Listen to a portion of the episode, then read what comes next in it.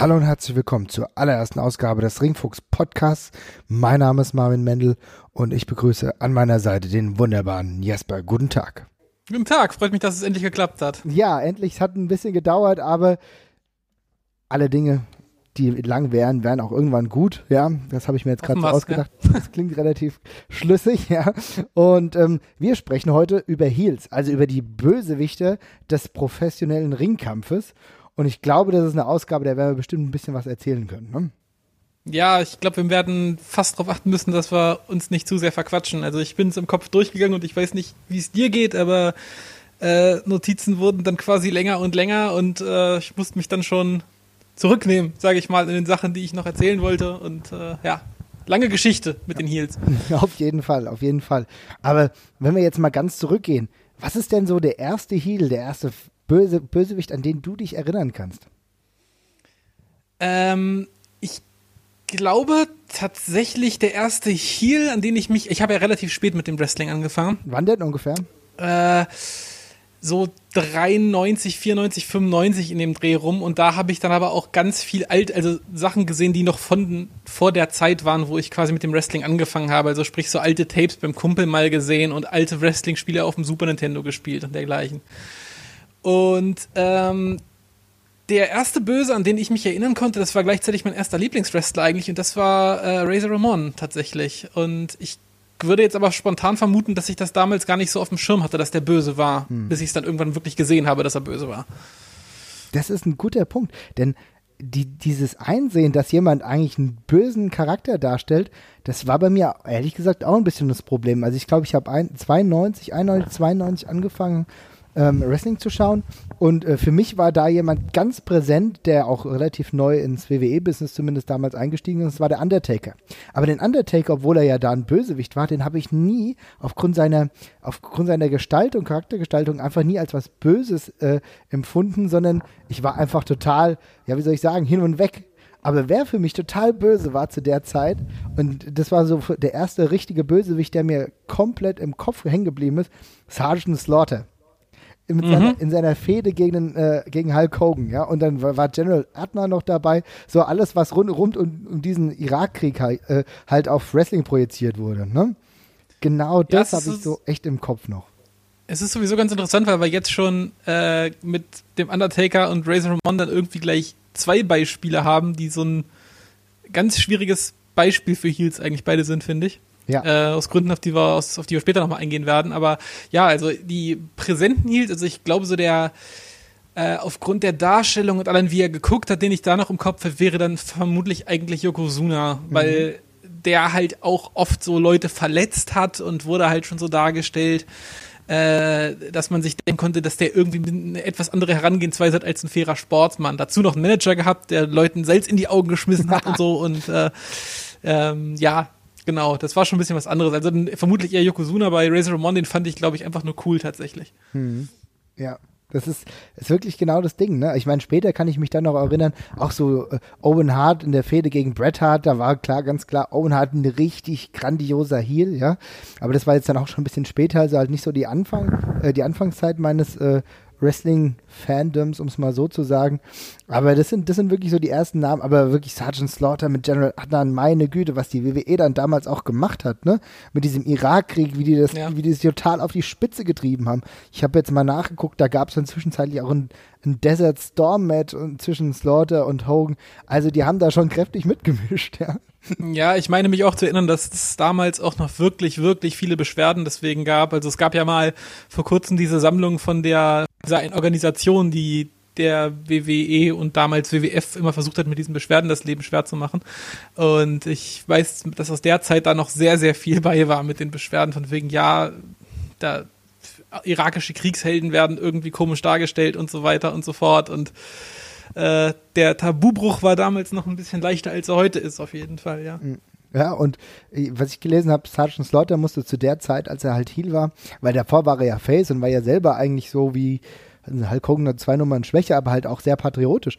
Und als er dann halt, wie gesagt, Heel geturnt ist, musste er dann ja auch mit schutzsicherer Weste zum Teil rumlaufen. Da gab es ja auch mehrere Morddrohungen gegen ihn. Also wer denkt, nur heutzutage gibt es Wutbürger, die gab es damals auch, ja. Und Ja. Leute, die nicht verstanden haben, dass es irgendwie äh, vielleicht nicht alles ganz so echt ist. Ne? Ja, damals hat man es noch ernst genommen. Ja, auf jeden Fall. Oh Mann, ey. Also, aber ist schon interessant zu sehen, wer so die ersten Heels waren. Ähm, ich würde auch gleich weitergehen zum nächsten Thema. Ähm, wir haben uns aufgeschrieben, was ist das Schlimmste gewesen und was Heel jemals getan hat. Und da habe ich dich nämlich letztens noch gefragt, was meinst du jetzt? Meinst du jetzt schlimm, schlimm wie äh, böse, äh, brutal oder schlimm wie einfach mega schlecht? Ja, also mega schlecht wird mir nämlich traurigerweise auch voll vieler Dinge einfallen. Aber ich glaube, es geht halt wirklich eher darum, was war das Schlimmste, das Böseste, was jemals gemacht hat. Ja, mir ging es wirklich um die, um eine extrem böse Tat und äh, ja, mir fällt da immer ja auch gleichzeitig ein, was ich sehr schlimm im Sinne von schlecht einfach nur fand. Das war diese, dieser ganze furchtbare Kane Triple H Angle mit Katie Wick und dem Oh oh der Gott. angedeuteten Leichenschändung einer Gummipuppe, eine ganz komische Geschichte, äh, kann man sich dann gegebenenfalls einfach nochmal bei YouTube angucken. Es ist sehr schwer zu erklären, rückwirkend. äh, ansonsten noch Oh Gott, sehr ist in Erinnerung. schlimm?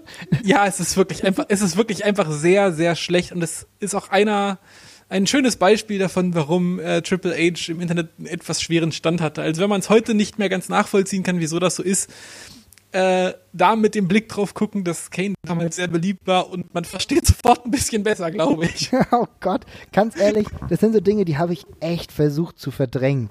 So, äh, die ganze Katie Wick Storyline, aber ganz ehrlich, gerade um die Zeit war auch echt viel Scheiße. Da war äh, Katie Wick auch äh, gefühlt nur die Spitze des Eisbergs. Da vor, davor und danach, da war ja auch mit May Young noch ein bisschen was.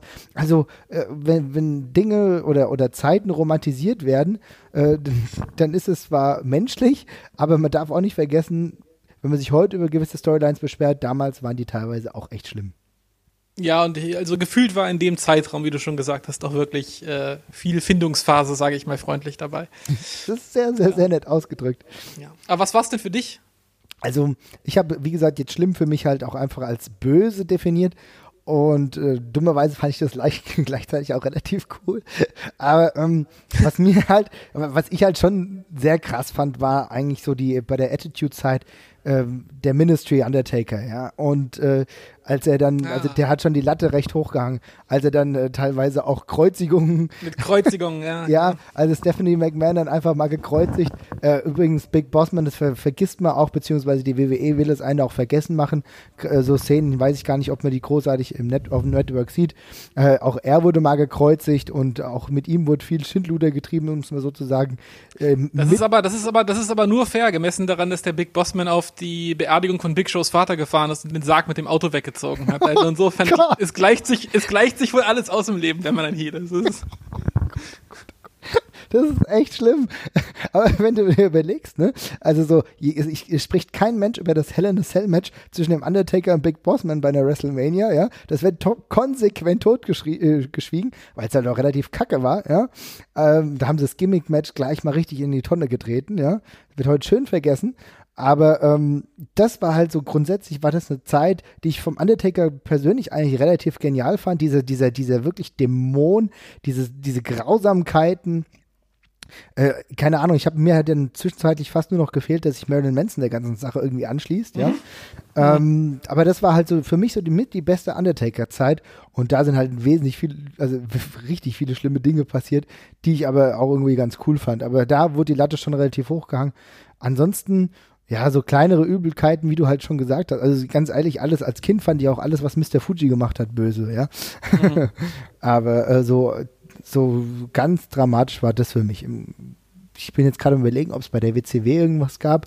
Das hatte ich ja auch. Ja, da habe ich gerade auch schon überlegt. Mir ist aber jetzt auch nichts. Ja, das war alles so blöd. Jetzt mal, das ist nicht böse gemeint, ne? Aber ich habe diesen Dungeon of Doom selber damals nicht ernst genommen. Das war Nee, das ging mir genauso. Ja, also das waren ehrlich gesagt sogar, das waren die Sachen, warum ich mich ganz lange nicht getraut habe, mich mit Wrestling zu beschäftigen, weil ich das schon damals so peinlich fand und gewusst habe, damit bietet man auch Angriffsfläche gegebenenfalls. Ja. Ähm, ja, das war, das war ganz schlimm. Ich meine, später, später in der, in der WCW, äh, in den in Phasen, wo es dann, sage ich mal, eher unfreiwillig komisch wurde, äh, da gab es dann ja sehr viel mit Taser-Attacken und Oh was. Weiß ich nicht allem und Leuten, die von Hochhäusern äh, ge- geschmissen worden sind.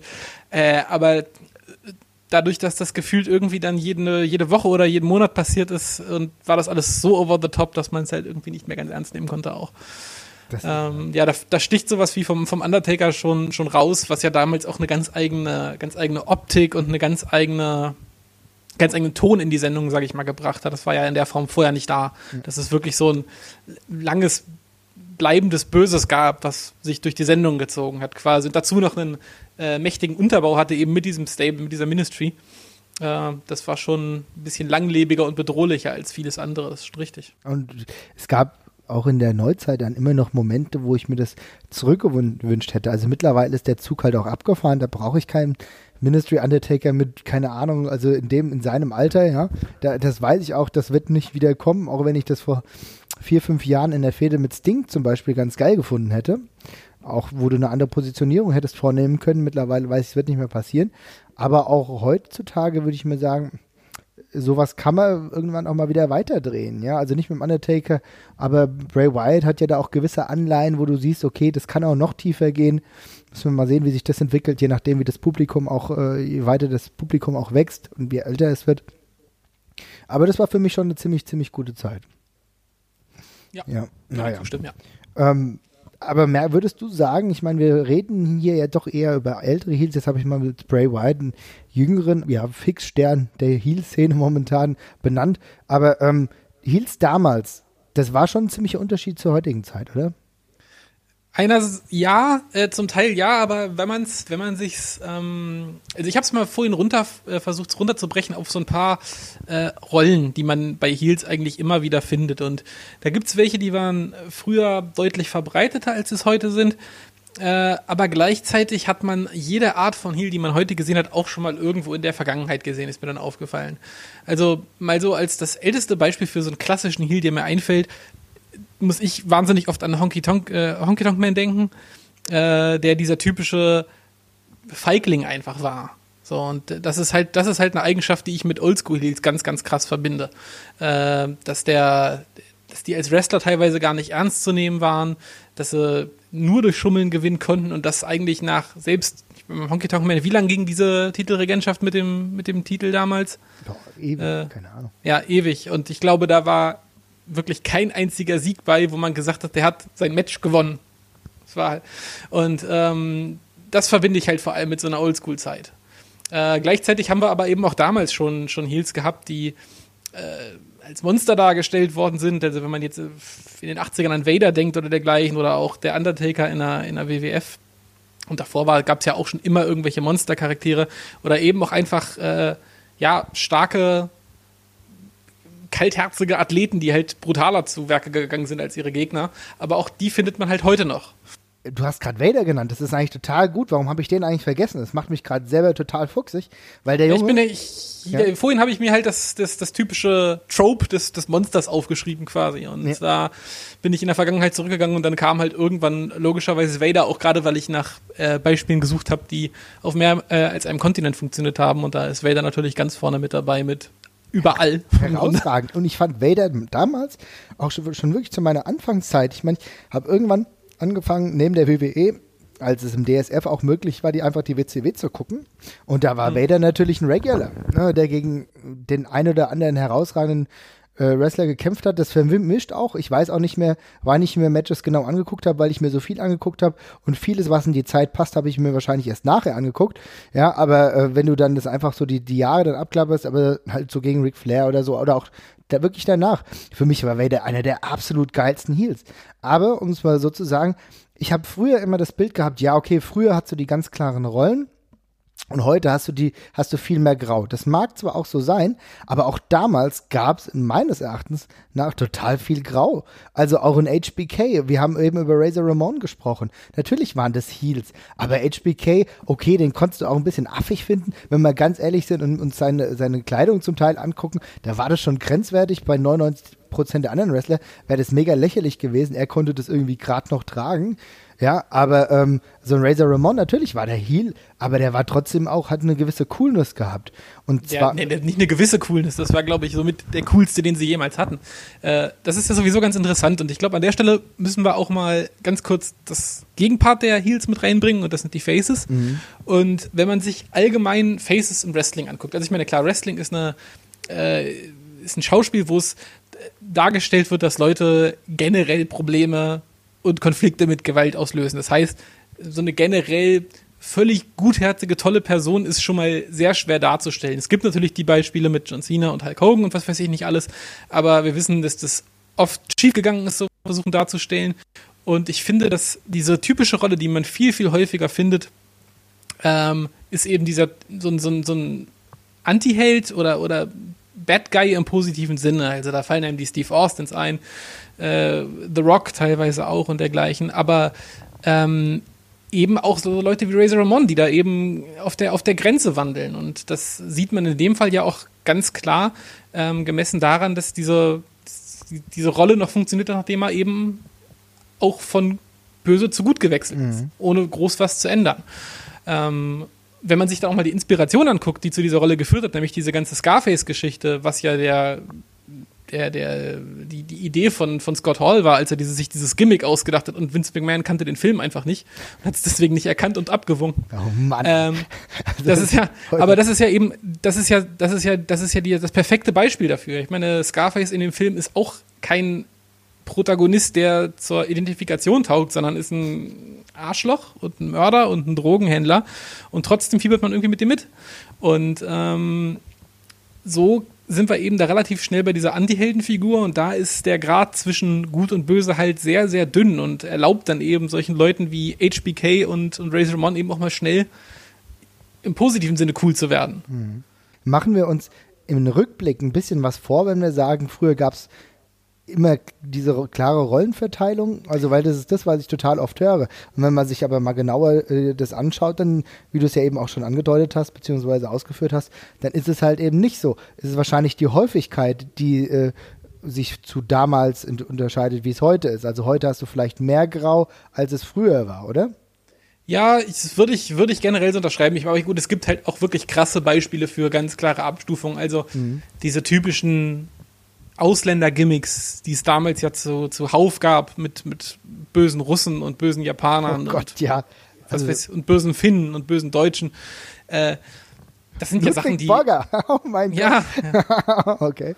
Äh, aber das genau das sind ja diese Geschichten, wo jemand, der, der hat ein Gimmick, der ist Ausländer und muss erstmal nichts machen, aber es ist klar, dass der böse ist. Und ähm, ja, aber das, das, das, das Schwierige ist eben, dass so ein, wenn jemand lange Heal bleibt und äh, wie bleibt jemand lange Heal, indem er in der Regel irgendwie gut reden kann und er muss irgendwie unterhaltsam sein oder extrem gut darin sein, die Leute wütend auf sich zu machen, wieder, wiederholt. Und das ist schwierig aufrechtzuerhalten. Das heißt, wir haben oft Heals, die doch eine eigene Art der Unterhaltung mitbringen.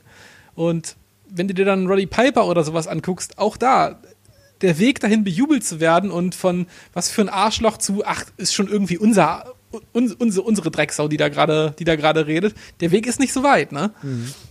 Ja, das ist ja genau aber der Punkt. Ich, Sorry, wenn ich genau. da gerade einhake, aber genau das ist ja auch die Schwierigkeit.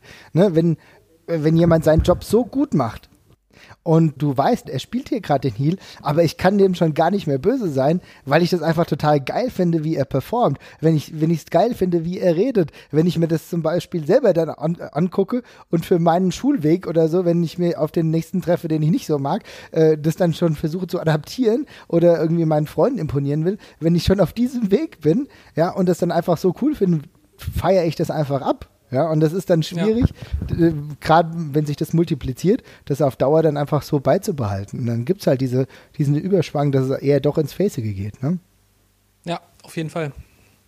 Deswegen, also ich, ich denke mir immer wieder, ja, okay, natürlich gab es eine Veränderung, gerade zur NWO-Zeit, wo vieles, sag ich mal, noch realistischer wurde, der äh, Realismus mehr Einzug gehalten, Einzug gehalten hat, gerade dann auch mit der Attitude-Ära, die auch da angefangen hat. Aber es gab es im Endeffekt auch schon davor, vielleicht nicht in der Häufigkeit, Aber oftmals darf man auch nicht vergessen, die, die als Heal irgendwie gestartet sind, äh, die über lange Zeit äh, Heal Heat bekommen haben, die haben auch gar nicht so selten Suck Heat bekommen, weil die Gimmicks einfach so kacke war. Ja, Ja, also wenn der Berserker Heal war, dann wäre der auch nie Face geworden, Ja. großartig. Ja. Ja, Ja, also das Ding ist einfach, äh, damals, ich glaube, damals waren einfach noch ein paar andere Stereotype klarer vorherrschend, die man halt besser nutzen konnte für sowas. Also das geht bei den Ausländern los, mit, wie ich es gerade gesagt habe, Ja. wo es einfach noch ganz alte, viele Feindbilder gab, deren, derer man sich bedienen konnte. Äh, ging aber halt auch ganz oft über, über so, ja, soziale Unterschiede. Ich meine, wie viele Gimmicks von, von Reichen oder Adligen hatten wir im Wrestling mit Million Dollar Man und William Regal und äh, später dann JBL nochmal, der das, der das aufgegriffen hat, ganz großartig gemacht. Ähm, was da vielleicht eins der, ja, ein riesiger Anachronismus damals war und äh, ein ganz klares Oldschool-Heel-Gimmick der ältesten Sorte wirklich gewesen ist. Äh, aber fantastisch funktioniert hat, weil es einer mal wieder richtig konsequent durchgezogen hat. Ähm, an der Stelle übrigens mal, es gibt, ich weiß nicht, ob du das, äh, ob du die, ob du den Blog kennst. Äh, JBL hat früher selber einen Blog geschrieben, hieß, glaube ich, einfach nur Layfield Report. ja. Und da gab es einen sehr langen Blog darüber, äh, was er denkt, warum Heels oder warum es wenig Heels gibt, die gut funktionieren, zu dem Zeitpunkt, wo er diese Kolumne geschrieben hat. Ich glaube, das war 2010 oder 11 oder sowas. Ähm, und da redet er eben davon, wie er sich selber quasi in seinem Wrestling und allem drum und dran eingeschränkt hat, damit das so funktioniert. Also Okay. sprich, er hat wirklich sein, seine Moves auf den, auf den absoluten Kern reduziert, hat nur Basics gemacht, hat einen Finisher und sonst nur Schläge und Brawling. Äh, den Fallaway Slam hat er aus dem Repertoire genommen, weil die Leute da ab und zu gejubelt haben, als er den gemacht hat. Dann hat er der WWE verboten, Merchandise von sich zu produzieren, die das eigentlich unbedingt machen wollten, weil er nicht wollte, dass die Leute auch nur irgendeinen Anknüpfungs äh, äh, Anknüpfungspunkt an ihn haben. Er hat keine Interviews gegeben, er hat verboten, dass bei Make-A-Wish Sachen, die er gemacht hat, irgendwie Medien dabei waren, irgendwas. Also er hat sich da wirklich komplett rausgenommen und diese Rolle krass verinnerlicht. Und auch wenn man sich oft sagt, das klappt heutzutage nicht mehr, in dem Fall hat das extrem gut funktioniert und er ist eigentlich einer der letzten Typen, an die ich mich erinnern kann, der es wirklich geschafft hat, dass eine ganze Halle ihn völlig unironisch hasst. Ja. So, das ist eigentlich der letzte, wo ich mich dran erinnern kann. Und ähm, ja, vielleicht sind die alten Methoden da gar nicht so ausgedient. Die sind halt sch schwieriger heute durchzuziehen, weil die Leute oder viele Leute lassen sich davon halt zusehends schlechter verarschen. Aber wenn man es durchzieht, ist das vielleicht immer noch die beste Methode. Ne? Also man muss es halt konsequent machen einfach. Ein sehr, sehr gutes Beispiel mit JBL. Bin ich im Vorhinein gar nicht drauf gekommen, aber wenn du das sagst oder wie du das sagst, muss ich sagen, JBL war zu der Zeit dann schon richtig grandios. Ich erinnere mich auch an ähm, ECW One Night Stand, wo er äh, dann als Heel Mikro war und auch die ganze Halle ihn gehasst hat und das ging ja andauernd so. Man darf nicht vergessen, sein Heel Run auch als Champion war wirklich absolut herausragend. Und trotz ja, und der Tatsache, John Cena gemacht. John Genau. Cena gemacht. und trotz der Tatsache, dass er halt nur Basics gewrestelt hat, waren die Matches brutal, auch äh, äh, für mich ehrlich gesagt total ansehnlich. Also da war natürlich, wenn, wenn du das Brawling nicht magst, nur auf Highflying stehst, naja, dann ist es wahrscheinlich nicht so das, äh, das, das, das Beste von der Platte oder so, ja, aber an, an sich war das trotzdem richtig, richtig ordentlich. Und der Run, der war schon richtig gut, aber da, ich muss mir auf jeden Fall den Blog-Eintrag mal durchlesen, denn da scheint ja ein bisschen Spannendes drin zu stehen. Ne? Ja, den können wir ja mit in den Notes hauen hier. Auf jeden Fall machen wir das. Ja, Ähm, aber, Aber ja, äh, ich habe da, also der- der, der ist wirklich extrem lesenswert und wie gesagt, ich kann mich nicht daran erinnern, wann sowas das letzte Mal so gut funktioniert hat. Und das war ja auch eine, eine eigentlich ein ganz sanfter Einstieg in diese Geschichte, aber natürlich geplant. Also ich weiß noch damals, ich kann mich daran aus irgendwelchen Gründen, obwohl ich die Zeit im Wrestling wahnsinnig langweilig fand, aber ich konnte mich, ich kann mich noch an diesen Start dieses Gimmicks wahnsinnig gut erinnern, wie er sich damit von Farouk getrennt hat, weil der irgendwie haben irgendwie ein Match verloren und mussten sich dann irgendwie als Tag Team auflösen. Und er ist danach irgendwie zu Farouk gegangen und meinte, ja, sorry, ich habe jetzt übrigens ein Angebot äh, angenommen, doch zu bleiben, aber ich muss irgendwie mein Geld verdienen, verstehst du doch, oder? Und Farouk haut halt grummelig ab. Und dann wirklich eine Woche oder zwei Wochen später kommt er halt raus in dieser weißen Limousine mit dem Cowboy-Hut und du denkst halt im ersten Moment, was, was, was passiert hier gerade?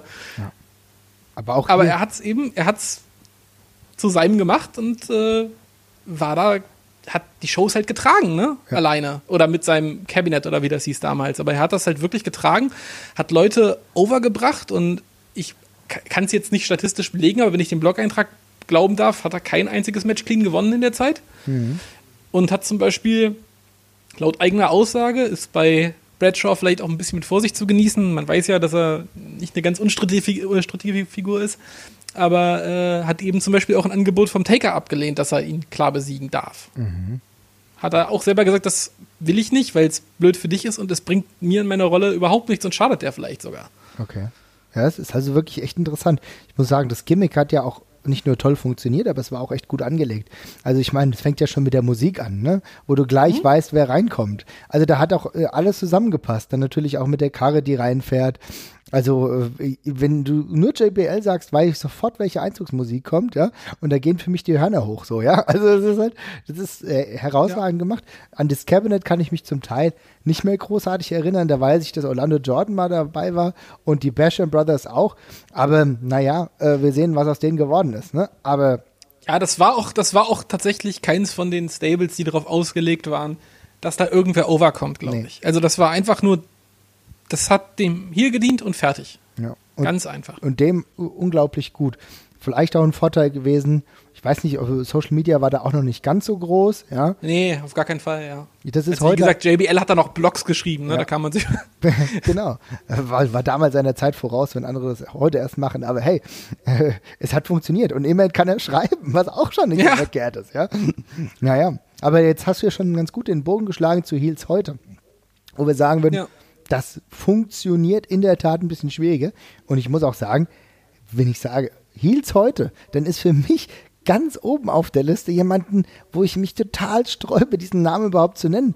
Ja, aber ich muss ihm Respekt zollen. Für mich ist momentan The Miz einer der absolut besten Heels in der WWE, vielleicht auch Wrestling weltweit. Den habe ich äh, auf meiner, auf, auf der Eins meiner Liste tatsächlich auch.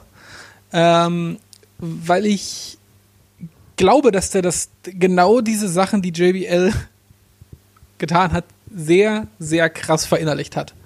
Was ein bisschen ironisch ist gemessen daran, dass er ja damals fast aufgehört hätte, weil JBL ihn dann so gemobbt hat. Aber äh, offenbar hat es irgendwas ausgelöst. Aber ich, ähm, also es hilft ihm natürlich auch wahnsinnig, dass er, dass er, dass er, einen, dass, der Typ ist nervig. Also er ist natürlich nervig. Ne? Er hat ein Gesicht, in das man eigentlich reinschlagen will. Äh, er hat eine nervige Stimme, aber man kauft ihm diese, dieses Duschback-Verhalten einfach sofort ab. Also er ist da wirklich in seinem Naturell. Und er zieht das aber auch konsequent durch. Und er macht, er wrestelt nicht so, als würde er wollen, dass man ihm zujubelt. Bei, bei Miss habe ich zum Beispiel das Gefühl, der gewinnt nie eine Promo. Oder mhm. ein Promo-Duell. Und, und er ist trotzdem so gut. er ist trotzdem gut an den Nein, aber das soll, das, das ist ja genau die Sache. Das ja. soll ja ein Heal auch nicht. Mhm. Also ein Heal soll ja am, am, Ende seiner Promo in der Regel nicht besser dastehen als das Face. Also es soll ja, also ich glaube zumindest nicht, dass das, dass das der Ansatz ist, dass man wirklich jemanden so hart beleidigt, dass der in dem Moment auch erstmal richtig scheiße aussieht. Mhm. Und dann kommt zwei, drei Stunden später oder Wochen oder Monate später dann mal die Revanche. Weil das, was der unter anderem gesagt hat, das bleibt halt hängen. Und ähm, darum arbeiten Heels, finde ich, am besten mit leichten Provokationen und dann ist das Face hoffentlich der Klügere. So, mhm. im besten Fall.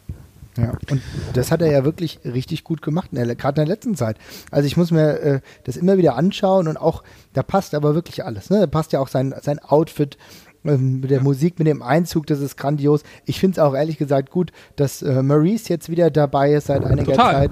Die passt rund, wunderbar zu diesem Gimmick. Herausragend. Ja, nee, absolut. Also ist für mich auch das beste Beispiel dafür, wie das heute noch funktioniert und ähm, das komplett uneigennützig passiert. Und ich musste da, äh, ich weiß jetzt nicht genau, wann die Leute diese Ausgabe hier zu hören bekommen, aber äh, wir haben vor ein paar Tagen diesen TLC-Pay-Per-View gehabt. Und in dem Main Event, der sehr, sehr gut war, zwischen Dean Ambrose und AJ Styles, hat äh, der, ange also der angebliche Heel AJ Styles zeigt also ein Springboard 450 Splash nach draußen auf Ambrose, der auf dem Tisch liegt. Mhm. Dafür kann ich ihn nicht ausbuhen. Es funktioniert ja auch nicht. Ne? Also ich meine, ich habe jetzt äh, den Pay-Per-View noch nicht gesehen, weil ich auch krankheitsbedingt noch ein bisschen flach lag. Aber Seien wir mal realistisch, AJ Styles als Heel funktioniert halt auch die ganze Zeit nicht. Das hat am Anfang ja. so ein bisschen funktioniert. Es war aber auch eher gezwungen, dass die WWE das irgendwie durchsetzen musste. Aber selbst gegen Dean Ambrose hat er zuletzt in seiner Fehde auch total viele Pops bekommen. Erstens, weil die Leute einfach geil finden, dass er bei der WWE ist, dass er Erfolg hat, dass er einen Titel hat und weil er halt unglaublich spektakulär wrestelt und trotz seines mittlerweile gar nicht mehr so geringen Alters auch noch ein Niveau hat, wo man einfach nur den Hut vorziehen kann. Ja, nee, auf jeden Fall. Der ist also alles, alles klasse. Mhm. Ähm, man kann die Theorie aufstellen, dass das Konzept ja vielleicht mit dieser klassischen Schwarz-Weiß-Aufteilung auch vielleicht zumindest in Teilen überholt ist oder, um es milder auszudrücken, nicht in jedem Fall vonnöten ist. Und damit mhm. meine ich jetzt nicht mal unbedingt klare Face gegen Face oder Tweener gegen Tweener-Duelle, sondern einfach, dass man, also vielleicht ist es als Promotion gar nicht verkehrt zu sagen, das ist der Charakter, den wir jetzt haben, der ist, der wrestelt spektakulär, ab und zu schummelt er mal und er ist fies zu anderen Leuten. So, und dann setzt man den da hin und sagt, ihr macht da jetzt draus, was ihr wollt, mhm. zu den Fans. Vielleicht ist das gar nicht verkehrt. Ich meine, wenn man sich moderne, moderne Serien anguckt und dergleichen, viele der beliebten Charaktere aus Serien sind nicht die guten. Es sind schon oft diese Charaktere, die ein bisschen mehr edgy sind und dergleichen, die sich auch mal wie Arschlöcher verhalten, aber wo die Leute sagen, ey, ich finde den geil, der kriegt, ja, das ist der Typ, der gets shit done quasi, einfach um es mal so zu sagen. Ja ist schon in Ordnung so und sein Weg führt zum Erfolg. Ich meine, die Leute haben Breaking Bad geguckt bis, bis zum Erbrechen, haben Sopranos geguckt und dergleichen oder das Madman und da sind, da sind nicht viele sympathische Charaktere bei, sag ich mal. Und dann ist es ja auch so, dass du auf der Face-Seite ja auch Leute hast wie äh, Dean Ambrose, der ja auch seine Ecken und Kanten hat, nicht der total typische Face ist, ne? Ja, genau, da sind wir wieder, da sind wir wieder ein bisschen bei dieser Anti-Heldenfigur. Genau. Was dann natürlich die Frage ist, ob du das wieder so hinbekommst, ob du das auf die Weise hinbekommst, dass das eine ganze Halle so tobt wie früher. Das kann ich nicht sagen. Also da muss sich halt schon eine krasse Eigendynamik entwickeln, siehe John Cena und dergleichen. Und in, und in dem Fall im Falle John Cena äh, war die Dynamik tatsächlich nicht hilfreich, würde ich sagen, für alle Beteiligten. Ja, stimmt. Äh, ähm, weil sie wirklich keinem was gebracht hat. Also sprich seine, also ich, ich kann mich an fünf, sechs Jahre Main Events John Cena nicht erinnern, weil es war immer John Cena, der angeschrien worden ist und Gegner X, der was draus machen wollte. So, und, Oftmals ähm, war Randy Orton noch beteiligt. Die ja, ja, irgendwie eine gefühlte Matchserie, die Jahrhunderte ging. Und irgendwann, ja. irgendwann haben sie dann angekündigt, das ist wirklich das allerletzte Match zwischen Randy Orton und John Cena. Ja. Und ich habe, das war auch für mich eine Zeit, wo es echt schwierig war, Wrestling irgendwie zu verdauen von der WWE. Also es gab natürlich immer noch andere Ligen, die mir zu der Zeit wesentlich mehr Spaß gemacht haben. Aber gerade diese beiden Paarungen, also diese Paarung Randy Orton gegen John Cena konnte ich mir irgendwann auch echt nicht mehr geben. Nee, nee, das war auch ganz schlimm. Weil die beiden halt auch krass limitiert miteinander sind, ja. Also ich würde sagen. Ich, ich meine, ja. Genau, ja, auf jeden Fall. Das war in jegle, ja, also, oder was heißt, naja, was heißt, vielleicht, vielleicht sind sie auch gar nicht limitiert. Ich meine, je öfter, je öfter du Leute gegeneinander stellst, umso krasser werden die Defizite einfach, ja, ne? Genau. Und irgendwann kriegst du keine Innovationen mehr rein. Das, ist halt so ein Match, das machst du einmal in drei oder vier Jahren. Also deine Aufgabe sollte es sein, diese beiden Typen so weit wie möglich voneinander entfernt zu halten die ganze Zeit, bis sie irgendwann aufeinandertreffen. Ja. Und ja, aber es gibt ja positive Gegenbeispiele, wo Sachen, wo, wo wir mit zwei Stufen Grau auf beiden Seiten gegeneinander, gegeneinander gekämpft haben. Bleiben wir bei John Cena gegen CM Punk. Da, es hat wunderbar funktioniert. Herausragend. das habe ich mir auch aufgeschrieben, ja. Und John Cena ist ein bisschen passiver geworden, hat aber genau das gemacht, was er immer gemacht hat. Rückbetrachtend waren die Reaktionen ihm gegenüber sogar ein bisschen milder teilweise und tatsächlich zum ersten Mal seit langer Zeit pro Gegner mhm. und nicht anti-Cena. Mhm. Äh, aber da hat das richtig gut funktioniert und dann fühlt sich das total großartig an, wenn sowas, wenn sowas organisch entsteht ein Stück weit. Ich meine, es war natürlich schon krass gelenkt von der WWE, aber ich glaube, nach wie vor nicht, dass sich diese klare Marschrichtung, wie es dann am Ende von der Face-Heal-Aufteilung dann eigentlich doch war, dass das so geplant gewesen ist, als, dieser ganze, als diese ganze Story losgegangen ist. Nee, das glaube ich. Und insofern ist das Organ das ist ein, ist ein gutes Beispiel für. Äh, da haben wir aber auch ganz, ganz viele Beispiele von, wo sie, wo die WWE sowas eben verpasst hat, sowas zu nutzen, weil sie bei sowas einfach entweder zu langsam reagiert oder nicht reagieren möchte. Ähm, Glaubst du, dass es abhängig vom Wrestling-Stil ist? Denn für mich ist es immer so, äh, wenn du klare Kanten hast, die ein bisschen limitierter sind, dann kannst du die leichter in gewisse Rollen pressen, auch gerade so in Heel-Rollen. Wenn ich an Bra Bra wie sagt man? Brown, Brown, Brown, Brown Strowman äh, ja. denke, das ist halt ein Heal. Also, ne, also ich meine, vielleicht schaffen die das, dass der irgendwann mal Face wird, wenn er halt nur krummelige Antworten gibt und ein bisschen merkt man schon, dass es vielleicht auch ein Tick lustig sein kann. Aber an sich, der hat ein paar Moves, der haut die Leute immer äh, relativ schnell weg und das ist einfach ein ganz klarer Heal.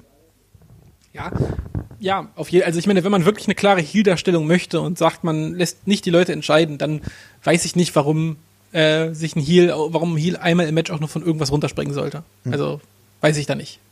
Ähm, es gibt da ja auch Beispiele für, für moderne Heel-Wrestler, die da komplett basic zu Rande gehen. Also JBL haben wir vorhin genannt. Da haben wir einen, der jetzt hier im WWE Performance Center arbeitet, das vermutlich einer der beliebtesten Wrestlers Wrestler ist. Also ich nehme an, dass ich könnte mir vorstellen, dass der Name, den ich gleich nenne, von ganz vielen Wrestlern genannt wird, wer einer der besten Heels ist, den der Indie-Bereich in den letzten 10, 20 Jahren gesehen hat. Kannst du dir denken, wen ich meine? Hm. Nee, momentan nicht. Ich hätte da Adam Pierce gesagt. Oh, okay, alles klar. Also ich, der Name fiel so wahnsinnig oft von Leuten, mit wem sie am liebsten zusammen geworkt haben und wer der, wer einfach der schönste Counterpart ist. Und Adam Pierce macht im Ring nichts. Oder, also, er macht natürlich schon sehr viel und er macht vor allem die ganzen kleinen richtig, äh, Sachen alle extrem richtig. Aber wenn du die ganzen Lobhudeleien gehört hast und dann guckst du den Adam Pierce Match an da fragst du dich im ersten Moment, ha, was, ähm, hm, da passiert ja nicht viel. Und irgendwann fällt dir aber auf, dass obwohl der nicht viel macht, dass die Matches irgendwie trotzdem alle geil sind. Und dann denkst du irgendwann, ja, am Ende, Anfang denkst du, und ja, war trotz Adam Pierce ganz gut, obwohl der mir überhaupt nichts gibt. Und irgendwann denkst du, na, irgendwie finde ich doch alles mit dem ganz gut, weil der eben den kleinen Scheiß richtig macht. Und äh, das ist ein gutes Beispiel dafür, glaube ich. Miss ist ein anderes, der ist ja aber, ich finde, der ist immer noch ein, ein, bisschen flashy irgendwie, auch noch im Ring und so. Den merkt man schon an, aus welcher Zeit er kommt. Ähm, Alberto Del Rio fand ich teilweise ging in die Richtung als Ziel. Seamus macht's auch. Inzwischen. Oder jetzt nicht mehr, wo er in den, mit diesem Face-Tag-Team ist. Aber davor, als er als Ziel gewirkt hat, fand ich ihn sehr, sehr, sehr basic. Ja, das stimmt. Und trotzdem halt alles sehr sauber. Seamus ist auch ein ja. super Worker, muss man immer wieder sagen. Also ich glaube, es ist halt gar nicht, gar nicht verkehrt, wenn dich ein Heal ein bisschen langweilt. Mhm. Es darf halt nicht, äh, nicht überhand nehmen, aber er muss halt schon einen klaren Kontrast dazu setzen, dass der andere Typ, also wenn du wirklich ein klares Face haben willst, dann muss der Face halt der sein, der das Feuer mit ins Met bringt. Ne? Und das funktioniert zum Beispiel bei Brock Lesnar ja dann auch nicht. Das ist nämlich genau der Punkt. Brock Lesnar ist auch ganz klar als Ziel angelegt, aber andererseits, da freut sich halt jeder drauf, wenn sie wissen Suplex City, ja, und wenn sie auch wissen, für den Gegner gibt es ja potenziell richtig immer eins aufs Maul.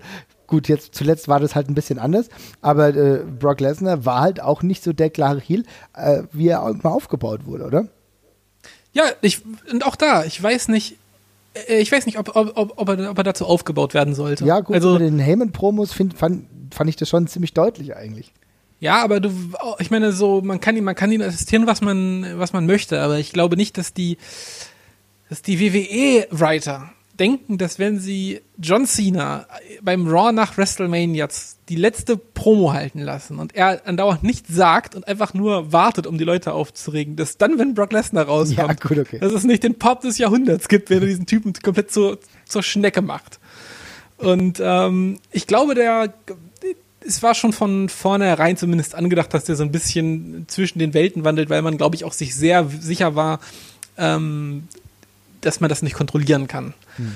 Und ähm, der Heyman Arschloch-Anwalts-Touch äh, gehört halt einfach zum Gimmick dazu.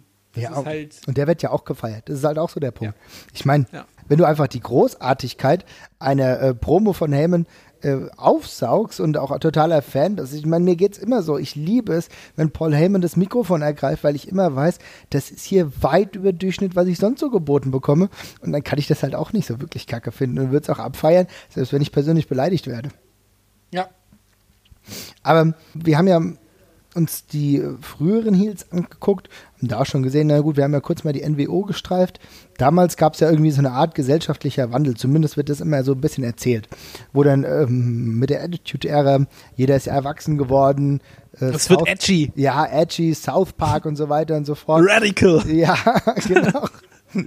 ähm, ja, gut, das ist jetzt roundabout 20 Jahre her. Das heißt, eigentlich jetzt müsste sich so die nächste Generation äh, der Kinder entwickelt haben, die irgendwie angefangen haben, Wrestling ganz cool zu finden, jetzt wahrscheinlich auch so 18 sind, 20, sind durch das trübe John Cena-Tal gewandert, ja, äh, haben sich irgendwann auch mal das Wristband abgemacht und äh, wollen jetzt mal andere Sachen sehen, wollen vielleicht mal ein bisschen härtere Sachen sehen. Ist es zu erwarten? Ist es so, äh, dass wir wieder so einen gesellschaftlichen Wandel haben, der Heels dazu treibt, äh, wieder extremer zu werden, also beziehungsweise noch mehr ins, in diese Grauzone zu gehen? Das ist, das ist schwer zu sagen. Also ich glaube, ein Stück, es ist zu erwarten. Ich fand allerdings auch, es war nie ganz weg. Es war halt mal stärker vertreten und mal nicht, aber den Anti-Helden kriegst du aus dieser ganzen Geschichte nicht mehr raus. Und mhm. äh, wenn du den Anti-Helden nicht rauskriegst, kriegst du auch härter rangehende Heels nicht weg. Also ich meine, guck dir alles an Serien und dergleichen an. Der Ton wird eigentlich zusehends düsterer in allem, was es gibt. Ähm, insofern wird es da auch weitergehen. Ich glaube allerdings, dass die nächste Stufe vermutlich wieder sein wird, dass es ein bisschen mehr über körperliche Härte vielleicht kommt. Kann ich mir sehr gut vorstellen. Alle möglichen Wrestler äh, bei NXT verfügbar, ne? das darf man auch nicht vergessen. Ja, ich meine, schau dir Shinsuke Nakamura gegen Samoa Joe an. Ich meine, ist da jemand richtiger böser Typ von? Nee, eigentlich nicht so. Na, richtig. wobei. Also, Samoa Joe in den NXT-Folgen schon. Also, also so gerade so der Aufbau zum letzten äh, Kampf der beiden, also der letzte Kampf, der jetzt äh, bei der Großveranstaltung, sage ich mal, stattfand, bei dem Takeover, da fand ich in den Wochen zuvor, war halt Samoa Joe schon der ganz klare Heel. Ja, ne, also klar, er nimmt schon eher die Heel-Rolle ein, aber mhm. er ist jetzt, also er macht jetzt keine Sachen, die einen so heftig schockieren oder dergleichen. Ne? Ja, also nee, gut, ja. er definiert sich darüber, dass er der Typ ist, der noch gewillt ist, ein bisschen härter auf den Kopf drauf zu treten und zu schlagen und der dann halt gar keine Gefangenen mehr macht. Aber das ist gemessen daran, dass er halt irgendeinem äh, psychopathischen Japaner gegenübersteht, der halt irgendwie zu Michael Jacksons Thriller irgendwie zum Ring kommt. und nicht die dümmste Herangehensweise. Also ähm, ich glaube, es wird einfach ein bisschen, ein bisschen mehr real wieder. Mhm. Also ich hoffe es und könnte es mir gut vorstellen. Ich kann mir nicht, ich glaube nicht, dass sie an dieser ganzen UFC-Geschichte noch länger vorbeikommen sonst. Mhm. Ähm, aber ob jetzt wirklich wieder was, was, was, was richtig Böses kommt, wenn, wenn das deine Frage war, ist, glaube ich, erstmal nicht. Mhm. Also eher kein Revival der Ministry oder sowas. Ich, ich kann es mir nicht vorstellen. Also ich habe einfach jetzt in den letzten Jahren nichts gesehen, was mich, was mich, was mich davon überzeugt hätte, dass sie sowas wirklich konsequent mal durchziehen. Und auch keine Tabubrüche. Das, ja, das Problem ist ja auch, was ist denn heutzutage noch der Tabubruch? Der, du kannst halt irgendwie damit, du, kann, du kannst halt damit spielen, dass du Leute krass vor den Kopf stößt, indem du irgendwas rassistisches oder sexistisches sagst oder dergleichen und dann triffst du damit ein paar vor den Kopf, aber was ist die Reaktion? Das ist Empörung. Naja, wenn, und, wenn der Präsident derjenige ist, der die Tabubrüche einfach momentan täglich vornimmt, ne, fällt dir halt als, als Sender äh, oder beziehungsweise als Entertainment-Plattform auch nicht mehr ganz so viel ein wahrscheinlich. Ja, ne? ja gleichzeitig, gleichzeitig wird es ja aber auch immer nicht mehr, wird es ja in keinster Form mehr toleriert. Also ich, ich klar, ich, also wenn das ein Donald Trump macht, finde ich das alles ganz, ganz grauenvoll und furchtbar. Im Rahmen von Fiktionen, die Wrestling halt nur mal ist, finde ich, ist sich darüber aufregen meistens krass vergebene Lebensmühe, sofern es halt nicht was komplett krass Anstößiges ist. Ja. Ähm, könnte man auch ein bisschen locker sehen, aber ja, ich glaube einfach nicht, dass die Bock drauf haben, sich den, sich den Stress zu geben, wenn sie irgendwas machen, was heutzutage noch jemanden, noch jemanden wirklich vor den Kopf stößt. Und das Ding ist, ich glaube, die Reaktion auf ein Tabubuch wäre heute auch vor Ort eine andere. Also damals waren die Leute halt dabei, das schnell scheiße zu finden. Ich glaube, heute hast du mal Stille im Saal, wenn Leute denken, äh, das hätte er nicht sagen dürfen, oder? Ja. Ich glaube, dann wird nicht geboot. Stimmt. Ich glaube einfach, die Leute reagieren einfach anders drauf. Damals, war man da, damals waren die meisten doch ein Stück impulsiver mit dabei und ähm, kann mir auch jeder erzählen, was er will.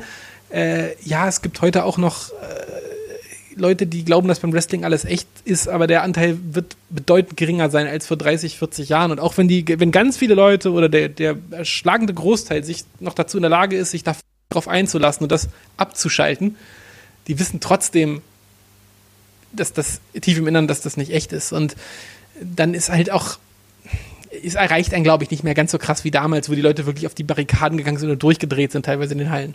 Ja. Ich glaube, da sind wir, da sind wir drüber weg. Ich glaube auch, dass der Ansatz, den du hier äh, angedeutet hast, dass es ein wesentlich sinnvollerer ist, dass man sagt, okay, man geht jetzt wieder zu mehr Realität, ja, also Realität auch äh, körperliche Härte, dass das auch ein Ansatz ist, der einfach viele Leute einfach aktuell mehr abholt. Erfolg UFC, Mixed Martial Arts im Generellen. Und du, du hast momentan aber auch einfach die Wrestler, die, die diesen Stil einfach gehen können. Ich meine, wenn ich mir überlege, du hast äh, mit Cesaro einfach jemanden, Seamus auch, und noch so viele weitere, Samoa Joe natürlich, Nakamura, aber äh, wer sich jetzt hier gerade darauf vorbereitet, irgendwann mal durchzubrechen, ist auch Tommy End, ja. Ganz ehrlich, da, da gibt es so viele Möglichkeiten, äh, dass hier äh, richtig heftiges Wrestling geboten wird. Warum sollte man andere Wege gehen? Ja, also und gleichzeitig sind das auch alles Leute und Charaktere, denen ich zutraue, dass man die einfach hinstellen kann und den Leuten sagen kann, guckt, was er mitmacht. Ja. Also ich, ich würde es echt gerne sehen, dass sie das ein bisschen konsequenter und länger durchziehen. Ich, vielleicht irre ich mich da auch komplett und was es resultiert in Stille in den Hallen und in beschissenen Merchandise-Verkäufen. Das werden die besser wissen als ich. Aber aus ganz persönlicher Sicht, ich würde mir wünschen, dass sie ein bisschen ruhiger sind und äh, ja, also es ist halt komisch, ich glaub, weil teilweise sind sie glaube, ganz hm? ehrlich, die Mischung macht es ja sowieso. Also ich meine, ja. äh, niemand will darauf verzichten, dass es so ein Gimmick gibt oder das könnte auch noch weiter ausgebaut werden, wie eben das von Bray Wyatt, wo es genau drauf ankommt. Ich meine, niemand würde Bray Wyatt ohne ein Gimmick wresteln sehen wollen. Das will ich, das meine ich gar nicht böse. Aber dieses Gimmick, was auch mit diesem Einzug, was er immer noch trägt, und der ist jetzt wirklich schon ein paar Jahre dabei. Ich weiß nicht, ob er derjenige ist, der die meisten Merchandising-Verkäufe hat, aber es ist ein Charakter, den du hinstellen kannst und der per se mit Kader bis Upper Kader ist und der noch keinen einzigen Titel gehalten hat. Ich glaube, ich kann mich an keinen einzigen Titel erinnern, den er gehalten hat, ohne ohne das schon so ein Standing zu erreichen und er geht immer noch mehr und, und, und so richtig ultimativ böse war er auch noch nicht. Ja, also bis auf die Holos und die Projektion, die Randy Orton zuletzt abbekommen hat, ist es jetzt auch alles noch nicht so todesdramatisch. Ja, aber äh, wenn ich mich nicht täusche, äh, Champions sind sie doch jetzt gerade geworden. Oder? Super, jetzt hast du mich gerade gespoilert. du hast wirklich noch nicht gesehen? Nein, ich habe noch nicht gesehen. Nein, ist kein Problem. gut. Ich habe es mir gedacht, ja, okay. Naja, gut, ähm, dann muss ich mir überlegen, ob ich das Es tut mir leid, aber es, äh, ja, ist es ist trotzdem immer noch ein sehr sehenswertes und cooles Match. Sehr gut, das freut mich zu hören. Also wie gesagt, es wird, genau, wie du schon gesagt hast, die Mischung macht's und ich glaube, man kann das, ja, drückt der, drückt bei der, der dem Publikum bei der einen bei der einen Hälfte des Rosters einfach in die Hand, was sie damit machen. Und bei den anderen versuchst du es zu regulieren. Ich meine, du hast Beispiele hier, wie heißt äh, The Revival, ja. Team, wo es doch hervorragend funktioniert. Aber ich glaube, gerade in der Main-Event-Szene, es wird zusehends schwerer zu verhindern, dass die Leute plötzlich mal die Schnauze voll haben. Und ähm, dann book Roman Reigns nicht so, wie du ihn gebuckt hast. Und, sondern Mach einfach. Lass einfach machen und lass, den, lass ihn auch mal angepisst reagieren und dergleichen auf Kram und guck, wo das hinführt. Äh, allgemein, allgemein würde ich mir, ich, ich weiß, äh, so Schnellschussentscheidungen sind im Wrestling relativ verpönt, weil es in der Vergangenheit sehr, sehr viele Situationen gab, wo das zu dummen und blöden Storylines geführt hat und dergleichen, und wo die, die nächste Woche alles auf einmal keinen Sinn mehr gemacht hat, weil man sich widersprochen hat und dergleichen. Aber ich würde mir generell wünschen, dass sie ein bisschen schneller reagieren. Wenn du die, die zwei, drei Wochen lang geile Reaktion für jemanden gehabt hast oder besonders schlechte, dann vertrau doch da einfach kurz drauf und, und geh, da, geh ein paar Meter damit. Mhm. Und wenn es nicht klappt, dann hast du drei weitere Wochen oder vier weitere Wochen verschwendet und dann ziehst du den Charakter durch, den du ursprünglich geplant hast. Aber wenn ich so zurückdenke, ja, da, was wir damals mit Zack Ryder hatten, der so super over war und du hattest Woche für Woche das Gefühl, dass sie darauf warten, ja, aber nächste Woche ist es jetzt auch vorbei, das ist gerade so eine Eintagsfliege. So und das ging dann irgendwie fünf, sechs Monate, bis es dann wirklich endlich mal irgendwann vorbei war und der Typ nicht mehr over war. Ja. Und du aber denkst, ja, aber die sechs Monate hättest du gerade sonst was mit dem machen können. Die Angst habe ich da auch immer noch bei Cesaro. Das war über Wochen hinweg oder Monate hinweg Cesaro-Section und so weiter und so fort, hm, wo er eigentlich, eigentlich schon Jahre auf einem Level war und auch Reaktionen gezogen hat, die weit über dem Niveau waren, wie er in der Card stand. Ja, und irgendwann ja. musst du die Angst haben, dass es halt auch echt nach unten geht, wenn du einfach siehst, auch als Fan, hier bewegt sich nichts. Ja. Ja, und wie gesagt, also gerade bei den, gerade bei solchen Heal-Reaktionen und wenn es um Turns von Heals zu Face geht, worauf wir ja vielleicht auch nochmal zu sprechen kommen, ähm, wie gesagt, einfach ein bisschen mehr Mut zur Lücke. Du hast ich meine, du hast so viel Social Media Output, du hast Output, du hast tausend Pay-per-Views, tausend Shows keine Sau erinnert sich in einem Jahr noch an einen Fehltritt, wo es mal einen Monat nicht lief mit dem Wrestler. Ne? Ja. Und äh, ich meine, wir leben gerade in einem Zeitalter, wo Heath Slater auf einmal ein respektierter Wrestler ist, zusammen mit Rhino. Ja, ja. Und also, und das waren Leute, die waren verbrannt. Und äh, ich würde mir da einfach ein bisschen mehr Mut zum Risiko wünschen, teilweise. Nee, in, bei, in beide Richtungen, sowohl bei Faces als auch bei Heels, aber gerade wenn es darum geht, zu sagen, ja, der, ist, der Charakter ist so, lebt damit. Wo ich sagen muss, wo es immer noch absolut herausragend funktioniert und ich mich immer wieder wunde, weil der ja auch nicht der Jüngste ist äh, und nicht, nicht mehr und schon so viele Jahre Erfahrung im Business hat, Chris Jericho. Meine Güte, ja, also ich meine, er ist ein Heel und äh, am, am Anfang seiner ersten Rückkehr oder seiner zweiten Rückkehr, keine Ahnung, ähm, da lief das auch nicht alles so glatt. Aber jetzt mittlerweile ist es ein absolut herausragender Heel wieder geworden. Und auch schon wieder so ein Heel, der total gefeiert wird. Wenn es da Ja, aber genau, da kann ich, kann ich da mal ganz kurz einhaken. Ja. Weil das ist der riesige Unterschied. Also von den Dingen, die wir besprochen haben, was ein Heal eigentlich machen sollte, aus der Hinsicht versagt er. Das ist kein Heal, der irgendjemandem helfen wird, langfristig. Der hilft jetzt vielleicht Kevin Steen ein bisschen, indem er mit dem in der Storyline ist, die Kevin Steen warm hält, dem TV-Time gibt und dem Zeit gibt, den Charakter zu entwickeln und dergleichen. Aber die Funktion von Jericho ist, dass er das trägt gerade einfach nur. Der wird nicht, der wird nicht ausgebucht. Die Leute lachen teilweise mit dem und nicht unbedingt über den. Sie lachen natürlich auch über den. Aber das ist extrem nah dran an dieser Rolle des, des, des liebenswerten Idioten. Ja, okay. Ganz nah dran. Und das ist für mich äh, per se kein gut funktionierender hier. Also, weil diese Rolle, einen durchgedrehten Typen zu spielen, der witzig ist, das ist so ein bisschen diese Johnny Depp-Geschichte, ne? Also, das ist, das ist eine dankbare Rolle. Es sieht auch so ein bisschen so aus, ne? Ja, ja, genau.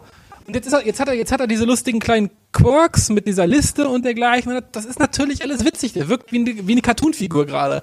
Aber der, wie gesagt, niemand, niemand äh, brennt da drauf, dass der, dass, dass der zusammengeprügelt wird. Da werden natürlich alle drüber lachen, wenn das passiert, aber ja. Kevin Steen, äh, sorry, Kevin Owens, äh, wird er jetzt nicht als Superstar aus dieser Fehde rausgehen Nee, das ist gut. Ein, der, der, also der wird als, der wird als, äh, es wird ihm natürlich tr- trotzdem insofern helfen, dass er, dass er, wie gesagt, dass er sehr viel TV-Time hatte, dass es lustig war. Kevin Owens konnte sich auch ein bisschen positionieren als lustiger Typ. Alle wissen, dass der Typ jetzt reden kann.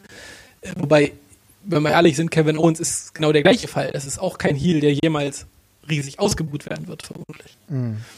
Ähm, wobei er noch mehr Potenzial hätte, ausgebucht zu werden, auch so von seinem typischen In-Ring-Stil als ein AJ Styles beispielsweise. Also er ist eher schon ja eher der, sag ich mal, noch der brutalere, ja, und der eigentlich diesen Stil, der, der, also für mich würde ich sagen, fast ein eher JBL-mäßig auch einen Basic-Stil fahren kann und die Leute irgendwie zur Weißgut treiben kann mit seinen typischen Heel-Aktionen.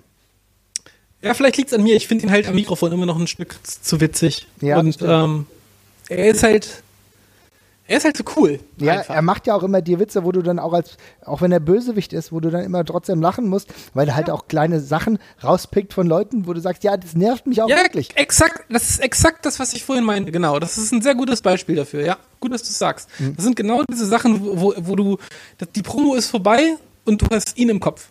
Ja, und da ist er auch so, genau, und das ist auch der Punkt. Und da war bei The Rock ja genauso. Das war ja genau das Gleiche, wo du sagst, ja geil, äh, jetzt hat The Rock das irgendwie genommen und hat das umgedreht, ja, auch wenn er Heel war oder Face war. Da hat er, das hat er seinen Modus äh, am Mikrofon gar nicht verändert, ja. Also das waren ja nur Nuancen, die er damals verschoben hat, sei es als Heel oder als Face. Und es hat halt für ihn immer funktioniert. Ja. Also, das ist ja, ich werde den Punkt für später noch auf der Liste, aber dann schlage ich mal kurz die Brücke.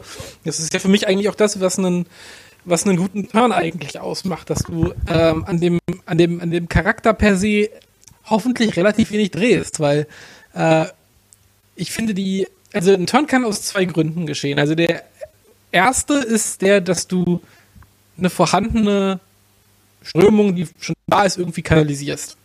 Also sprich, die Fans fangen an, den Heel zu bejubeln, weil er irgendwie cool ist, weil er lustig ist, wenn sie den Charakter mögen. Dann liegt es ja nahe, wir machen jetzt zum Face.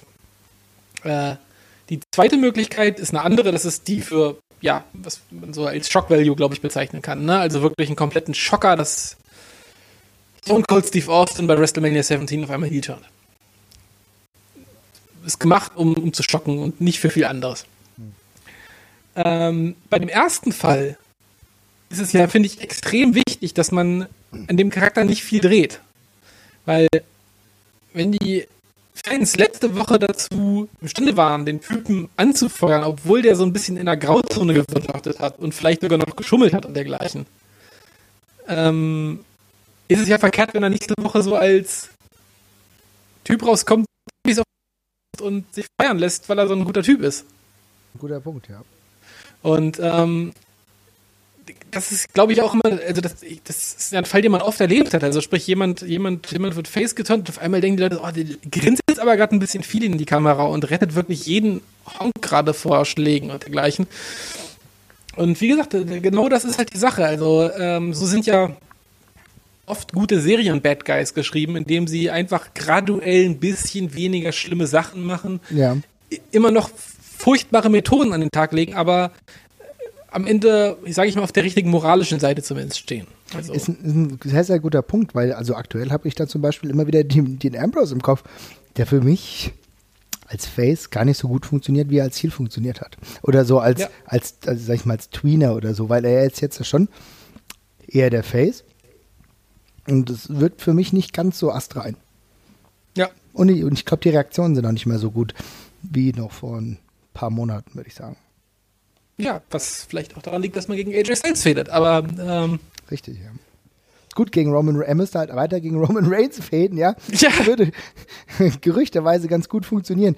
Jetzt noch ein guter Heel, der mir eigentlich eingefallen ist, äh, aus der neueren Zeit.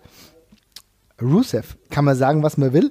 Das war ein gutes Heel-Gimmick. Total over the top. Natürlich auch hier wieder die Karte des bösen Russen gespielt, der zu WrestleMania mit einem Panzer rausfährt. Ja, ja Aber das, das war geil. Das war für mich Aber ein herausragender Moment.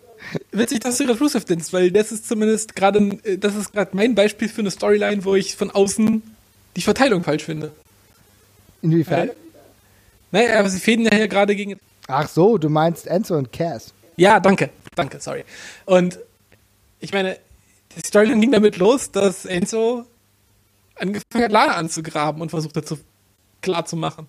Und Rusev als ihr Ehemann hat halt klar gemacht, dass er das nicht so geil findet.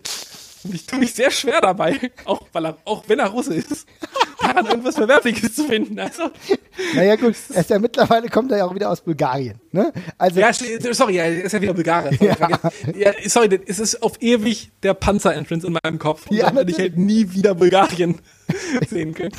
Dieser Panzer-Entrance ist aber auch mit das grandioseste der letzten Jahre ja. gewesen. Und, und es war auch genau richtig.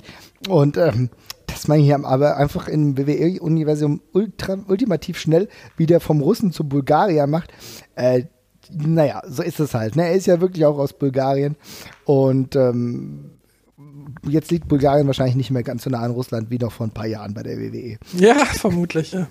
Naja, gut. Aber bevor sie Kostlauf für die Rolle genommen hätten, war ich froh, dass sie mit Rusev ja jemanden hatten, der im Ring auch äh, weiß, wie man sich zu bewegen hat. Was waren denn, was waren denn für dich sonst noch, was waren denn für dich noch tolle, tolle Heel-Turns, an die du dich erinnern kannst? Hm. Oh. Also wir hatten vorhin schon mal die NWO, äh, NWO angesprochen, da kommt man bei der Sache, glaube ich, nicht drum rum. Ja. Äh, ich habe noch zwei Dinge aufgeschrieben mit Charakteren, die wir eigentlich noch gar nicht oder sehr wenig besprochen hatten. Also ich jetzt nenne noch mal kurz einen, das hast du aber schon gesagt, was für mich natürlich ein sehr eindrücklicher Heel-Turn war. Also wo ich auch immer noch heute dran zu knabbern habe, obwohl ich es in dem Moment geil fand, aber was sich danach entwickelte, war nicht ganz so herausragend für mein Dafürhalten, äh, war natürlich Sto äh, Steve Austin. Ne? Steve Austins Heel-Turn zusammen mit Vince McMahon, das war natürlich schon unfassbar. Also das war äh, für mich einer der einschneidendsten Momente. Ansonsten, naja gut, äh, auch grandios, aber auch längst überfällig der Heel-Turn von Hulk Hogan hin zur NWO, äh, die Entstehung des Ganzen, das war natürlich ein Meilenstein, im Endeffekt auch in seiner persönlichen Entwicklung. Der Wrestler war eigentlich schon, auch das Gimmick, das Face-Gimmick war schon mindestens drei Jahre eigentlich gefühlt tot. Ähm, in der neueren Zeit müsste ich, tue ich mir ehrlich gesagt ein bisschen schwer, da würde ich wahrscheinlich sagen, äh, der Heel-Turn von äh, Seth Rollins ähm, das, ich denke, so der Heel-Turn von Seth Rollins gegen The Shield war ein Moment, der seiner Karriere geholfen hat und äh, für mich auch nochmal ihn anders dargestellt hat. Das war vielleicht einer der besseren aktuellen Momente. Gut, ja, äh, ich hatte da an der Stelle noch zwei andere. Und zwar wäre das einmal ähm, gewesen, das ist, glaube ich, einer, der so ein bisschen aus dem kollektiven Gedächtnis wieder verschwunden ist. Und das war damals nach dem Shawn Michaels Comeback, wo relativ eindeutig und lange diese äh, ja, die erste DX-Reunion angeteased worden ist, wäre mhm. es damals gewesen.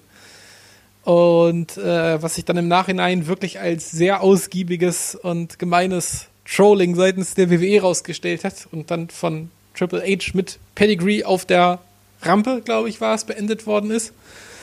Äh, da hat man gemerkt, dass die Fans richtig, richtig schön sauer waren einfach. Und das war eine ganz tolle Grundlage für die Fehde, die dann auch kam, die auch sehr gut war übrigens. Ähm, allgemein haben wir sehr wenig über Triple H gesprochen in dem Podcast, obwohl er oft ein sehr, sehr guter Heel war, fand ich. Das tut mir, das tut mir im Unrecht im Endeffekt, ne? Ja, genau. Aber andererseits haben wir Katie Wick erwähnt und damit haben wir auch das, den Höhepunkt seines Schaffens erwähnt. Also oh, okay, das ist jetzt schon ein bisschen übel. und ja. den zweiten Punkt, den ich habe, den ich mir aufgeschrieben hatte, aber jetzt bin ich gerade gar nicht mehr so glücklich damit, äh, weil es vielleicht kein Heel-Turn per se war, weil es die Figur davor nicht so gab, war äh, Brad Screwed Brad von Vince McMahon. Ähm, ich meine, der Charakter war davor einfach nicht richtig da, aber diese, die, oder man kannte halt schon Vince McMahon, aber dieses Interview mit Brad Screwed Brad hat ja dann, sage ich mal, den Vince McMahon-Charakter doch relativ krass etabliert mhm. äh, und auf den Schirm gebracht. Und ähm, jeder, der sich auch nur mal kurz mit Wrestling beschäftigt hat, weiß, glaube ich, welchen Stellenwert dieser Vince McMahon-Charakter äh, in dieser Steve Austin-Fehde hat äh, und wie wichtig das war, um dieser, um dieser Fehde, die ja auch sehr lange ging, eine, die entsprechende Färbung zu geben mit diesem, ja, Working Class gegen Fat Cats ja. äh, Anstrich, den es dann ja hatte. Äh, und in dem Sinne auch sehr, sehr wichtig war. Und ich meine, es ist ja inzwischen auch eine, eine Kultfigur gewesen. Also, ja, also war ja der Donald Trump der WWE von den Sprüchen her mit dem You're Fired und dergleichen und dem, und dem Powerwalk und dergleichen. Und äh, hat sich da so ein bisschen langfristig gewandelt vom, vom Heel zum Maskottchen, würde ich mal sagen, aber damals war es schon eklatant wichtig. Ist interessant eigentlich, ne? Zu der Zeit, wo dann der eigentliche Promoter das größte oder der größte Heel der Promotion war. Ja, aber damit kommen wir wieder dahin, was wir vorhin schon erwähnt hatten, dass ein richtig guter Heel vielleicht gar nicht viel wresteln muss mhm. oder sollte. Und da hat das ganz gut reingepasst, weil er war körperlich unterlegen, er hatte ein Stable meistens in irgendeiner Form hinter sich und ähm, das ist sowieso, die haben wir gar nicht besprochen. Das habe ich mir noch als, quasi als, als Heel-Figur mit aufgeschrieben, das Heel Stable. Mhm. Liebe Grüße an TNA. ähm, das ist ja meistens auch einfach noch so eine ja, Unfairness durch, durch, durch zahlenmäßige Überlegenheit. Das klappt ja auch meistens sehr, sehr gut. Ähm, und das war ja auch ein wichtiger Teil davon. Boah, jetzt hast du aber eigentlich so eine gute, gute Brücke geschlagen, die muss ich jetzt echt nehmen. Und zwar wir hatten es jetzt die ganze Zeit äh, über Heels, äh, sag ich mal, im amerikanischen Wrestling primär. Aber jetzt will ich eigentlich auch Heels im Euro-Bereich thematisieren. Und wenn du schon sagst, dann gibt es äh, jemanden, äh, der gar nicht viel wresteln muss, dann muss ich sagen, für mich aktuell einer der absolut besten Heels, auch gerade am Mikrofon, Christian Boy, oh boy. Es ist halt, es ist halt genauso. Ja. Christian Michael ja. Jakobi ist für mich, wenn es darum geht, am Mikrofon abzuliefern als Bösewicht, ist er für mich wahrscheinlich das Beste, was es aktuell in Deutschland und europaweit, naja, das kann ich nicht hundertprozentig sagen. Ich gucke jetzt nicht äh, jeden Tag irgendwelche UK-Shows, gucke ich auch mal rein, aber zumindest im deutschsprachigen Euro-Wrestling ist das erste Sahne. Es ist schon verhältnismäßig sehr, sehr gut und ähm und das, also ich wollte es jetzt gar nicht abstufen mit dem verhältnismäßig. Es, mhm. ist, es ist wirklich sehr gut. Äh, ich bin gespannt, wie lange sich trägt, weil ähm, ich bin gespannt, wie man so einen Charakter, Charakter durch, die, durch die Formate tragen kann, die die WXW da gerade bietet. Aber äh, für das, was er bisher gezeigt hat, war es, äh, hat es mir sehr gut gefallen. Also der, der, vor allem der Turn als solcher war ganz, ganz großartig und auch wirklich toll performt. Hm. Kann man gar nichts gegen sagen. Äh, jetzt müssen wir mal schauen, wo es hinführt. Aber äh, ja, sonst würde ich dem zustimmen. Also das war äh, aus dem Nichts quasi auf Platz 1 in der Richtung. Und, auf jeden Fall. ich äh, meine, wir kennen ja auch Christian Michael Jacobi als ähm, Heel-Charakter, den, den, er schon bei der GSW gegeben hat, wo, wo auch Promos da waren, die, die waren herausragend, ja, mit äh, abstehenden Haaren unter dem Rotweinglas und so weiter und so fort. Das waren Dinge, da erinnert man sich eigentlich dran zurück. Das sind, äh, die sind auf YouTube viel zu selten äh, angeguckt worden, wenn ich da so die Abrufzahlen zum Teil mir angucke. Das sind Schmuckstücke, die dabei sind. Im europäischen Ringkampf gar nicht so häufig, denn da hast du regelmäßig absolut hölzerne Promos, wo A gegen B und am besten hauen sie sich gleich computermäßig, was weiß ich, äh, machst ein Super Nintendo an, hauen sich auf den Kopf oder irgend sowas. Also da ist schon teilweise relativ einfaches Handwerk dabei, wenn man jetzt unterhalb der WXW mal schaut, was da liegen, so veranstalten, ist auch nicht jeder großartig begabt und sowas abzuliefern, aber das ist schon ein Niveau, wenn sowas äh, dauerhaft gehalten werden könnte, auch von anderen Wrestlern, dann, wär, dann wären wir schon auch in Europa einen Schritt weiter, würde ich sagen. Ja, das auf jeden Fall. Solltest du übrigens auch nochmal verlinken dann, die äh, Sachen, die du gerade angesprochen auf hast. Auf jeden Fall, wird alles rausgehauen auf unserer Facebook-Page oder auf unserer Webseite, äh, die wir dann auch noch preisgeben. Wir sind übrigens natürlich auch auf Twitter vertreten. Das ist ein Account, den ich jetzt gerade eingerichtet habe. Wir sind ganz, ganz fuchsig hier. Äh, uns kann man natürlich folgen unter @ringfuchspod. Ähm, alles dabei. Wenn wir über Social Media reden, dann müssen wir es natürlich auch selber machen. Ne? Kommt dann separat nochmal alles. Auf jeden Fall. Genau. Ja, aber wenn wir dann schon bei äh, Christian Michael Jacobi sind, dann kommen wir ja vermutlich auch noch auf seine Lakaien zu sprechen, nehme ich mal stark an. Ja, das ist richtig. Ringkampf. Ringkampf, ja. Äh, Walter sowieso, ganz, ganz großartiger Heal, geht eher in die, in die Monster- bis Bully-Richtung, die wir, die wir vorhin angesprochen hatten. Mhm. Äh, jetzt mit dem, gemischt mit dem, mit dem, mit dem Heal-Stable noch dabei, in einer, ja, ich will nicht sagen klassischen Konstellation, aber er war ja schon ein sehr etablierter, etablierter Heel, der Top-Heel der, der Liga mit Timothy Thatcher, der frisch dazugekommen ist, aber eben auch schon, sage ich mal, von seiner bisherigen Rolle nicht so weit davon entfernt war. Ja. Und dazu dann eben den Youngster und den eigentlichen kleinen Skandal in dem Stable mit Axel Dieter Junior frisch geturnt. Äh, ja, sehr, sehr gut. Gefällt mir auch, was mir im Euro-Wrestling halt immer viel zu kurz kommt. Ich äh, verstehe es ja, dass Geld knapp zu wirtschaften ist und dergleichen, aber äh, gutes gemeinschaftliches Outfit, das hat alles Hand und Fuß, wie sie zusammen auftreten. Ja. Äh, tolles, tolles Entrance-Theme. Äh, schon, schon sehr cool. Und äh, auch ganz wichtig, das ist ja im Euro-Wrestling noch viel äh, wichtiger, als es in der WWE der Fall ist. Äh, WWE hat ja immer sehr viel Zeit, um Leute vorzustellen und zu erklären, wie dieser Charakter funktionieren soll. Also da kommt vor dem Match eine tolle Videoproduktion und äh, dafür noch ein Interview und dann kann man sonst nochmal auf YouTube nachgucken. Ringkampf kommt raus und du weißt, was die machen und ähm, warum Jacobi auf die Typen setzt. Und das ist, glaube ich, extrem wichtig. Gerade wenn man halt daran denkt, dass die WXW inzwischen auch in ganz Deutschland aktiv ist. Ähm, und da ist es immer gut, solche Leute zu haben, wo man einfach nichts mehr erklären muss. Auf jeden Fall. Also ich meine, das Team ist sorgfältig, glaube ich, ausgewählt worden. Ja, du wusstest, wer da reinpasst. Und das ist irgendwo teilweise, würde ich wahrscheinlich auch sagen, organisch gewachsen. Aber auch gerade Axel Dieter Junior als Heel, er hat natürlich immer die Mimik schon gehabt. Also ich habe schon das Gefühl gehabt, auch zu seiner Face-Zeit, dass du nur ganz wenig an den Schrauben drehen musst, um ihn zu einem guten Heal zu machen, weil die Mimik hat er damals schon drauf gehabt, die perfektioniert er jetzt um, umso mehr, hat natürlich auch nochmal ein bisschen anderen Körperbau bekommen, äh, jetzt zuletzt in der Fehde gegen Damek, die früheren Tag-Team-Partner, das harmoniert natürlich jetzt herausragend und er ist auch ein Wrestler, der gut diesen Heal-Stil gehen, gehen kann und in einem Stable natürlich mit Team Ringkampf ist es für mich Match Made in Heaven. Also wirklich eine der besten Heel-Gruppierungen, sei es jetzt noch mit Thatcher, wenn er wieder dabei ist. Vielleicht kommt irgendwann an, noch ein anderer Dritter hinzu, der ebenfalls aus dem europäischen Wrestling kommt und äh, das noch komplettiert. Aber das ist ein Team, wo ich sagen muss, das hat Hand und Fuß und ich kann mich selten an ein anderes europäisches Team erinnern, Heal-Team, was so gut funktioniert hat. Vielleicht war es früher die Swiss Money Holding, die ich damals aber auch schon immens cool fand von der Einzugsmusik. Da weiß ich gar nicht, ob, ob das nicht einfach eher so ein bisschen der Coolness-Faktor war, äh, weil so wirklich als Heal habe ich die trotz ihres äh, klaren Statuses nicht gesehen. Äh, der Einzige, der für mich damals manchmal Heal war, war Mark Rüde, weil ich den irgendwie nicht so passend fand in dieser Gruppierung. Ja, das war, das war, das geht so ein bisschen in die Chris Jericho-Richtung. Die hat man ausgebuht, weil man wollte, weil man wusste, dass die es wollen. Mhm. Und weil sie irgendwie kultig waren. Und äh, da hat man aber immer das Gefühl, man hat sich gegenseitig geneckt, finde ich. So, man hat sie nicht wirklich gehasst.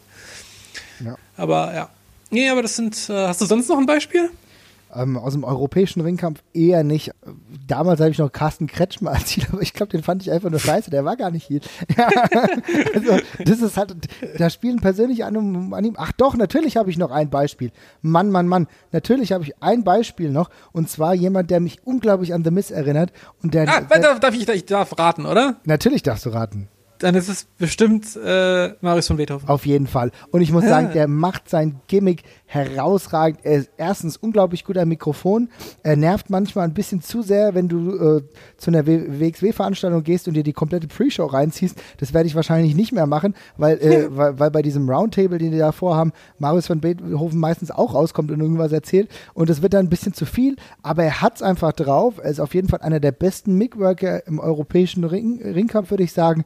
Und ähm, wrestlerisch hat er jetzt eine lange äh, Durststrecke gehabt, da kommt er ja jetzt erst wieder zurück. Aber auch hier habe ich die Hoffnung, dass er genau weiß, wie man als Heel zu worken hat. Ist ja momentan eine ganz guten Fehde mit seinem ehemaligen Tag-Team-Partner Kevin Roadster. Und auch hier kann ich mir vorstellen, dass er sich weiter beweist. Und wenn er jetzt hier zum Beispiel einen Sieg einfährt, könnte es für ihn auch die nächste Runde bedeuten, vielleicht schon Richtung Shotgun oder so, Shotgun-Title. Äh, aber wie dem auch sei, für mich ein richtig, richtig guter Heel, der weiß, was er zu erledigen hat, der richtig, aber so fast ein Oldschool-Heel ist, immer böse und hat starke Partner, die ihn irgendwie aus der Bredouille ziehen. Guter Mann. Und er hat das wichtigste, die wichtigste Ware eines guten Heels, das Punchable Face. Auf jeden Fall. Den willst du leiden sehen. Das ist immer sehr wichtig und gut. Ja. Ansonsten fällt mir kaum einer ein, den ich klar benennen könnte, muss ich ganz ehrlich sagen. Nee, ich hatte, ich hatte bei, dem, bei der Überlegung auch Schwierigkeiten. Also ich hatte vor allem, mir sind ganz viele im Kopf geblieben, ja, die so ein bisschen. Jan Simmons ist auch kein Heel. Das ist doch das Problem. Selbst Jan Simmons, der mich dann halt auch vielleicht mal auf Twitter beleidigt oder sowas, was dann auch vollkommen okay ist. Aber ähm, äh, aber selbst er, ich meine, mit dem Einzug, mit, mit, dieser, mit dieser Melodie, äh, die jeder abfeiert, wenn er über vier Minuten, fünf Minuten da erstmal zum Ring tanzt, ja, das kannst du doch nicht wirklich als Heel sehen. Vielleicht, vielleicht damals Carsten Beck zu seiner Zeit als Champion. Das war schon noch ein deutlicher Heel, würde ich sagen. Ja. Ähm, aber der auch ein gewisses Maß an Coolness hatte, wo du sagst, ach krass, dass der es so weit geschafft hat. Weißt du, sowas ja. Positives. Ja. Nee, also mehr würden mir tatsächlich auch nicht einfallen. Ich habe halt, wie gesagt, noch viele im Kopf, sowas so, ja, Wrestler, die mal Heels waren, sowas wie, oder Heels sein wollten, so wie Tommy End, der mein äh, wirklich absoluter Lieblingswrestler war, aber als Heel für mich nie funktioniert hat, weil ich ihn einfach in allem, was er gemacht hat, so schweinecool fand, dass ich mich wirklich nicht dazu durchringen konnte, ihn irgendwie auszubuhen. Ja. Äh, Sitochi und, könnte äh, es, wenn er regelmäßig arbeitet. Also ja, ja, Sitochi könnte es, das ist ja. richtig. Aber äh, ja, aber es sind dann halt auch so viele Grauzonen-Wrestler dabei, wie Skirl oder dergleichen, der auch mit dem Villain-Gimmick kam und ja, gleich gefeiert dann wurde. so halt, ne? Ja, natürlich. Das ist halt auch das Ding, weil du die natürlich nochmal als was anderes ansiehst, wenn du auch deren Prozesse, Entwicklungsprozesse miterlebst. Ne? Also bei Skirl, mhm. der kennen wir alle noch Party Madi. Das ist aber halt auch eine, eine krasse Weiterentwicklung jetzt zu The Villain, ja, der halt Bola gewinnt und jetzt bei Ring of Honor Titel holt und äh, jetzt in ein paar Tagen bei der WXW die Chance hat, einen World Title zu holen. Also das, das ist natürlich dann halt eine Entwicklung, die du miterlebst, die du ganz anders halt auch feierst. Und dann ist es schwierig, Leute ganz klar als Ziel zu sehen. Also da ist am ehesten vielleicht wirklich noch Jörn Simmons dabei oder halt Van Beethoven.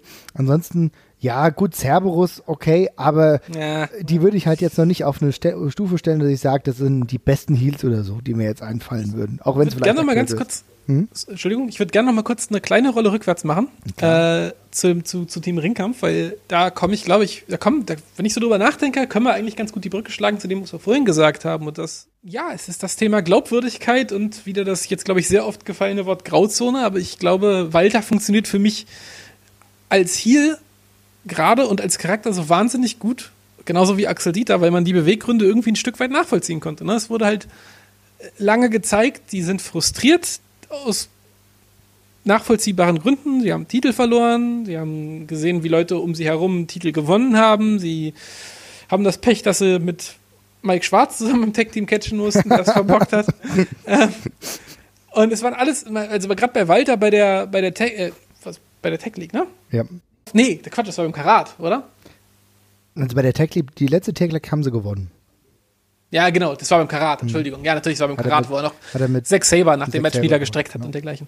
Aber das war so eine, so eine, so eine, so eine Schritt-für-Schritt-Entwicklung, wo man gemerkt hat, okay, ich stehe nicht hinter dem Charakter und ich finde, er nimmt gerade die falsche Abzweigung persönlich, aber es war glaubwürdig und das hat, das gibt dem, das gibt dem eine ganz großartige Tiefe, finde ich.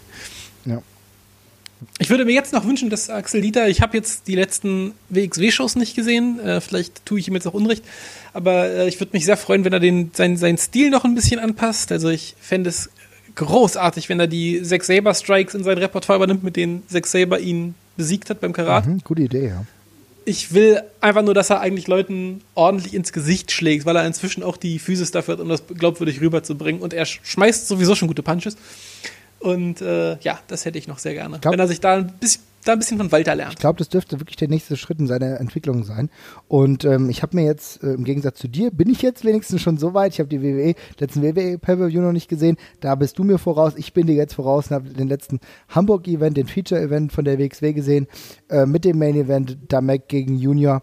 Äh, muss auch sagen, du merkst, dass er eher als Heel wrestelt. Und das ist genau die richtige Okay. Entwicklung. Und die Ja, muss er ist schön. weitergehen. Und wenn wir uns jetzt äh, schon überlegen, dass Karat im nächsten Jahr in, glaube ich, fast vier Monaten auch schon ansteht, äh, dann sehe ich auch hier relativ gute Chancen für ihn wieder eine herausgehobene Position einzunehmen. Das ist jetzt auf jeden Fall einer der Wrestler, die sich auch als Ziel noch weiter etablieren können. Ich muss noch sagen, auf wessen Rückkehr ich mich irgendwie freue, wo ich mir auch vorstellen kann, das kann ein sehr guter Heel sein in, einem, äh, in der richtigen Umgebung, ist der Robert Dreisker. Ist ein ganz schöner Watz, kann halt auch diesen normal watzigen Stil gehen und wirkt als glaubwürdiger Heel. Da müssen wir dann sehen, ob er halt zusammen mit Adam Polak ist. Adam Polak, ich habe ja eben Cerberus schon mal genannt. Ich finde, dass Polak für mich ein ganz guter Heel ist, der nicht nur dadurch lebt, dass man ihn vielleicht scheiße findet. Ich finde seine Promos manchmal ganz okay, also manchmal richtig gut, manchmal total überdreht, dass es fast schon lächerlich wirkt. Aber im Grundsatz auch noch einer, wo ich sagen muss, ja, die haben halt so das Potenzial, ja, aber wir reden halt hier halt auch wirklich über, sag ich mal, richtige Klasse-Heels und da reicht's halt noch nicht, ne? Ja, stimme ich. Und ansonsten fällt mir wirklich keine ein, selbst wenn ich mir die GSW anschaue, mit ihrem Courage, was da letztens war, das habe ich mir fast alles angeguckt, bis auf diesen Pay-Per-View. Aber selbst da, ja, äh, der Bösewicht war hier der Held der Hauptstadt, Pascal Spalte. Ja, nee, also tut, mir halt, tut mir halt echt leid, ja. Also, keine Ahnung, das ist, da fehlt halt echt an allen Ecken und Enden. Also das ist nicht böse gemeint, das funktioniert vielleicht. Äh, da muss ich schon fast sagen, der, der, der, der beste Heal dieser Staffel war wahrscheinlich äh, Sweet Star Raya. Ja, doch. Also das muss ich schon sagen. Äh, die halt auch versteht, Okay. wie man halt als Heel irgendwie workt, die ja wahrscheinlich aber auch keinen Wrestling-Stil in dem Sinne, Sinne hat, sondern einfach nur das Ziel hat, jedem einfach plump auf die Fresse zu hauen. Naja, das sollte, sollte sie vielleicht mal bei ihrer Tochter machen, die ganz komische Dinge momentan tut. Aber, okay, äh, das ist wieder ein anderer Punkt, da kommen wir vielleicht irgendwann nochmal drauf. Aber natürlich ein richtig guter Heal. Könnte ich mir theoretisch auch mal bei der WXW vorstellen, falls da das Women's Wrestling weiter ausgebaut wird. Also wirklich schon ein, ein Heal.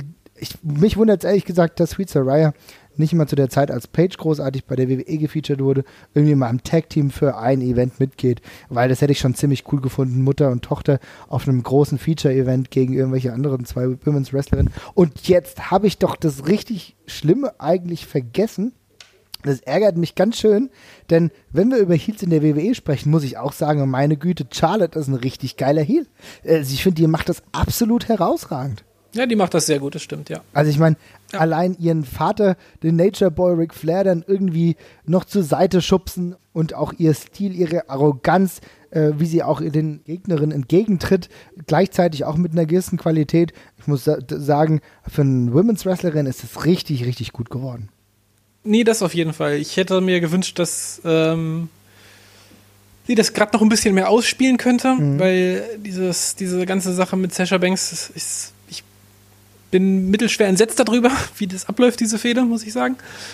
Ähm, und finde es, ja, also ich finde es sehr, sehr komisch. Es wirkt so, als hätte man sich Woche für Woche dran, äh, entschieden, noch eine Woche dran zu hängen. Äh, Es nimmt so ein bisschen den Druck vom Kessel bei, bei Charlotte, finde ich. Aber stimmt, ja. äh, ja, sie macht das per se schon richtig, richtig toll.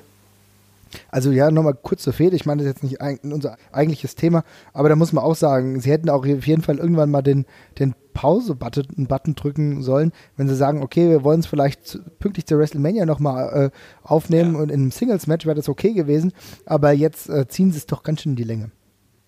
Hätte halt Charlotte auch so extrem gut getan, hätte jetzt irgendwie, was weiß ich, Bailey oder sonst irgendwen als nächstes vorgesetzt bekommen. Und, du, hast, äh, du hast ja die, das ist ja nicht das Ding. Du wrestelst ja nicht nur mit zwei Frauen. Du hast ja, ja, ja, das ist, das ist das, das, das ist halt das Komische. Also zum, zum Start äh, dieser ganzen Division mit allem drum und dran hätte ich gedacht, man hätte so einen kleinen Fahrplan, aber ja, Nun ja. WWE-Things. Ja, genau. Äh, aber das ist nicht das Thema. Nee. Ich würde sagen, wir sind ja jetzt ja relativ weit in unserer Liste. Ähm, soll ich mal einspielen, was denn unsere Freunde bzw. unsere Bekannten, die uns extra was eingesprochen haben, so zu ihren Top Heels sagen? Stimmt, ich habe die, hab die Audioclips ganz vergessen. Ja, bitte. Ja, bitte. gut, dann würde ich sagen, fange ich doch mal an mit der Nick, die uns ganz kurz mitteilt, was ihre Top Heels aller Zeiten waren. Dann werde ich jetzt mal Platz 5 nennen. Der bösesten Wrestler überhaupt. Platz 5 ist bei mir Eddie Guerrero. Platz 4 wäre Triple H. Platz 3 ist dann mal eine Frau, Sherry Martell. Platz 2 hätte ich da Jake the Snake Roberts. Und Platz 1 wäre bei mir der Hot Rod Roddy Piper. Ja, ist interessant, ne? Also ich meine, du hast ja letztens ähm, auch schon Roddy Piper genannt. Piper, der für mich, mich irgendwie nie als Ziel durchgeht, weil ich ihn immer zu cool fand. Mhm. Aber ja, genau. Und da war noch ein anderer, bei, der, bei dem das für mich ganz ähnlich Jack war. Das war Eddie Guerrero. Ah, oder wen? Eddie Guerrero. Ah, ja. äh, ich hatte bei Eddie, er war sehr, sehr nah immer an dieser, ja, wir finden ihn eigentlich doch ganz, ganz kultig Geschichte, was ja dann letztendlich auch dieser, der Punkt für den ganzen, für den ganzen, für den ganzen Championship Run war, den er dann mal gekriegt hat. Und das war ja das, was ich vorhin angesprochen hatte äh, und was mal zeigt, wie gut man so ein Heel-Gimmick einfach als Face umsetzen kann. Ne? Ja. Er hat halt geschummelt und gibt es offen zu und die Leute haben es geliebt und gefressen. Herausragend. Und, ja, ab, aber ja, äh, Roddy, Roddy Piper, ja, auch klar, wenn ich mir alte, alte WWF-Clips angucke, dann sehe ich, dass, wir, dass er auch als Heel wirklich angenommen worden ist, aber für mich war, das sind einfach so Sachen, wenn man, die, wenn man diese Charaktere so spät kennenlernt und die dann halt von vornherein so als Kult und, und, und Legenden mitbekommt, dann ist das äh, in der Retrospektive ein bisschen schwer so als Heel wahrzunehmen, finde ich. glaube, das ist genau hat da Punkt. immer so einen nostalgischen, verklärten Blick drauf und ähm, dann klappt das auch nicht mehr so ganz. Das ist genau der Punkt. Das ist wirklich genau das Ding. 84, WrestleMania 1, hätten wir ihn wahrscheinlich alle als Heel gefressen da ja. ja keiner von uns 84 ähm, das leibhaftig mitbekommen hat, ist es halt was ganz anderes gewesen, dass du erst irgendwie Anfang der 90er auf ihn aufmerksam wurdest und er dann eine ganz andere Rolle hatte. Roddy Piper war für mich zum Beispiel in einer der absolut geilsten Matches, die ich damals so erlebt habe, mit Goldust zusammen, ja. Das war mhm. für mich, also seiner Zeit voraus, ja, äh, mit Goldust, äh, Goldust sowieso ein Gimmick, was eigentlich viel früh, viel zu früh gestartet ist und auch erst Jahre später wahrscheinlich auch in den Köpfen erst ankam. Bin ja aber auch großer Goldust-Fan, also insofern ist das vielleicht auch äh, sehe ich das nur so.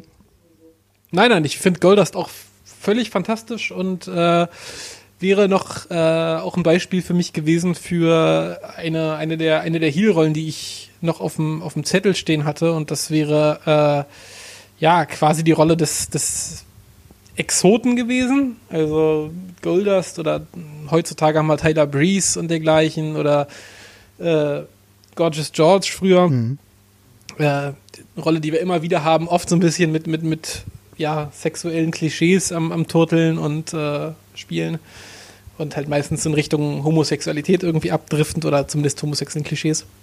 Äh, großartiges Gimmick. Und ich meine, muss man eigentlich nicht sagen, das Gimmick ist seit, gehört seit 25 Jahren oder wie lange jetzt zu den Dauerbrennern, ne? Also. Ja. Na, hat sich immer selbst getragen. Übrigens aber auch, und das ist interessant, wirklich halt Dustin Ronalds nur mit dem Goldust-Gimmick. Denn äh, schauen wir auf seine, äh, seine Auswüchse, die er bei der WCW hatte. Äh, anfangs war das ja noch okay, äh, Anfang der 90er alles total legitim, dann mit seinem Vater auch geteamt, aber wenn er dann äh, zur WX, ach Mann, aber, aber, wenn er dann zur WCW kam und dann äh, als Seven da aufgetreten ist, ja, naja, was soll ich dazu sagen? Und auch der. Du willst mir doch jetzt nicht sagen, dass du, dass du Black Rain bei TNA scheiße fandest, oder? ich fand, ich fand, ich hab, da, hab dazu echt keine Meinung. Also. doch, ich, es war wirklich scheiße, aber. also, also, ja, also keine Ahnung. Warum hat mir das dann noch mal aufgewehrt? Also solche Dinge, naja, whatever. Aber äh, das hat halt alles nicht so funktioniert bis auf das Goldust-Ding, was er perfekt verkörpert, auch übrigens im Comedy-Sinne. Die, die ganzen Paarungen, die damals mit Booker T waren, da waren so viele geile Skits dabei. Herausragend. Ja. Und äh, was die Nick interessanterweise erwähnt hat, die Person, die ich total vergessen habe, zu Unrecht fällt mir wieder auf, Sherry Martell war wirklich eine, die zum Beispiel Shawn Michaels auch als Heel gehalten hat. Also das darf, ja. darf man wirklich nicht vergessen, als ich vorhin gesagt habe, ja, aber Shawn Michaels war ja auch irgendwie dann ziemlich cool, obwohl er ein Heel war. Sherry Martell war mit ihrem Rumgekreisch und ihren Heel-Moves wirklich eine Person, die ihn als Heel gehalten hat und auch wirklich eine gute Managerin.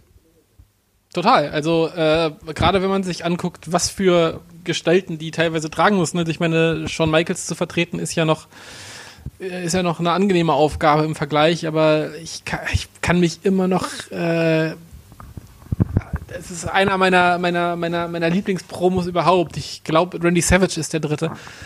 Wo Sherry Mattel und Zeus, also Zeus. Oh Gott, oh Gott, oh Gott. Und Randy Savage in diesem Käfig stehen und Sherry Mattel wie eine Wahnsinnige andauernd den Käfig hoch und runter klettert. während Zeus in den Käfig beißt und Randy Savage eine Promo hält, die wirklich keinen einzigen sinnvollen Satz enthält. Ich glaube, ich, ich glaube, ich glaube, es ist auch die Promo, wo er sagt, Resurrection is a, is a thing, but you don't have to be. okay. Das nimmt man dann mal so hin. ja, ja, ganz, ganz großartig und einfach nur auch, auch, auch im, im, positivsten Sinne richtig schön nervig. Ja, auf jeden Fall. Äh, jetzt haben wir auch schon, äh, ja, Macho Man haben wir ganz vergessen, aber irgendwie so Top Heels, auch für mich einfach eher so ein Typ, der so cooles Charakter hatte cooler Charakter und auch irgendwie habe ich ihn mehr als Face im Kopf, auch wenn ich ihm damit vielleicht Unrecht tue. Ja, ja so, so, so irgendwie so heelig, boah, da kann ich mich an die WCW-Zeit erinnern. Also die ja. späte WCW-Zeit mit Gorgeous George, also der Frau Gorgeous George und Co. Naja, das waren auch wieder merkwürdige Auswüchse. Hatte aber wenigstens seinen Charakter neu erfunden, muss man sagen. Gut, ich würde sagen, äh, wir hören uns nochmal an, äh, was es hier so an User-Meinungen gibt, okay? Hallo, liebe Ringfuchs-Freunde. Mein Name ist Chosen One und ich bin einer der Betreiber von Moonsault.de, Deutschlands größter Wrestling-Community. Falls ihr die Seite noch nicht kennt, schaut doch mal vorbei. Marvin hat mich gefragt, nenn mir fünf Wrestling-Bösewichte, Heels, die du wirklich gut findest, die dich am meisten geprägt haben. Und die Frage ist gar nicht so einfach zu beantworten, nachdem man so lange Wrestling schaut.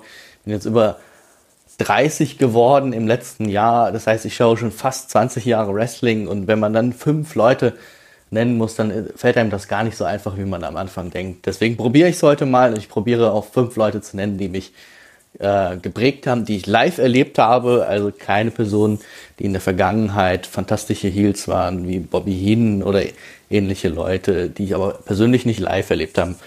Äh, an erster Stelle möchte ich den ähm, bösen The Rock nennen, den Corporate Rock.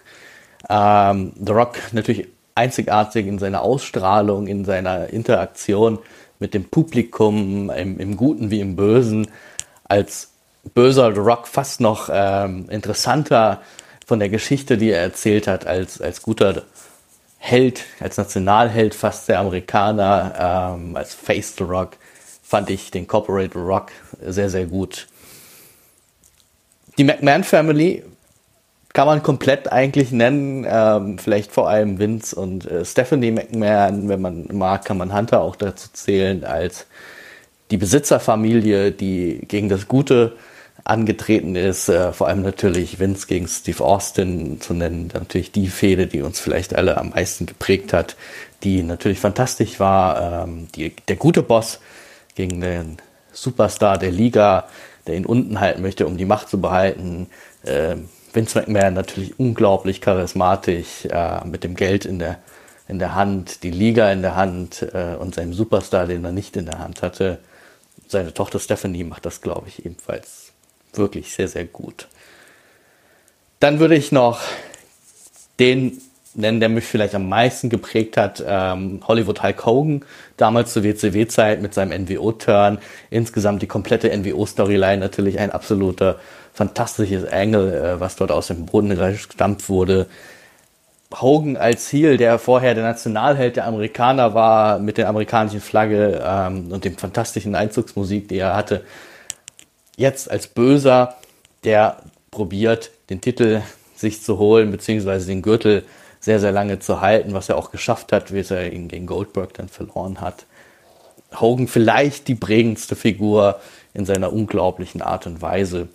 Es waren schon drei Stück und jetzt möchte ich vielleicht noch zwei äh, Leute nennen, die nicht ganz in der äh, Reihe sind, wobei die eine Person weiblich jetzt zum Beispiel ist und aktuell ist. Ich finde zum Beispiel, dass äh, aktuell Charlotte Flair eine unglaublich gute böse Darstellung der weiblichen Fraktion, die ja oft eher im, im, im Positiven dargestellt werden, Publikumslieblinge, äh, bewundert werden für ihr Aussehen, für ihr Können, für athletliche Charlotte, die das sehr, sehr gut macht, ähm, trotz eines Ric Flairs an der Seite, der das auch natürlich noch unglaublich äh, fördert an seine Management-Skills mit Eingriffen etc., die er wirklich äh, fantastisch rübergebracht hat, aber jetzt auch natürlich im Positiven mit Sasha Banks gratuliere.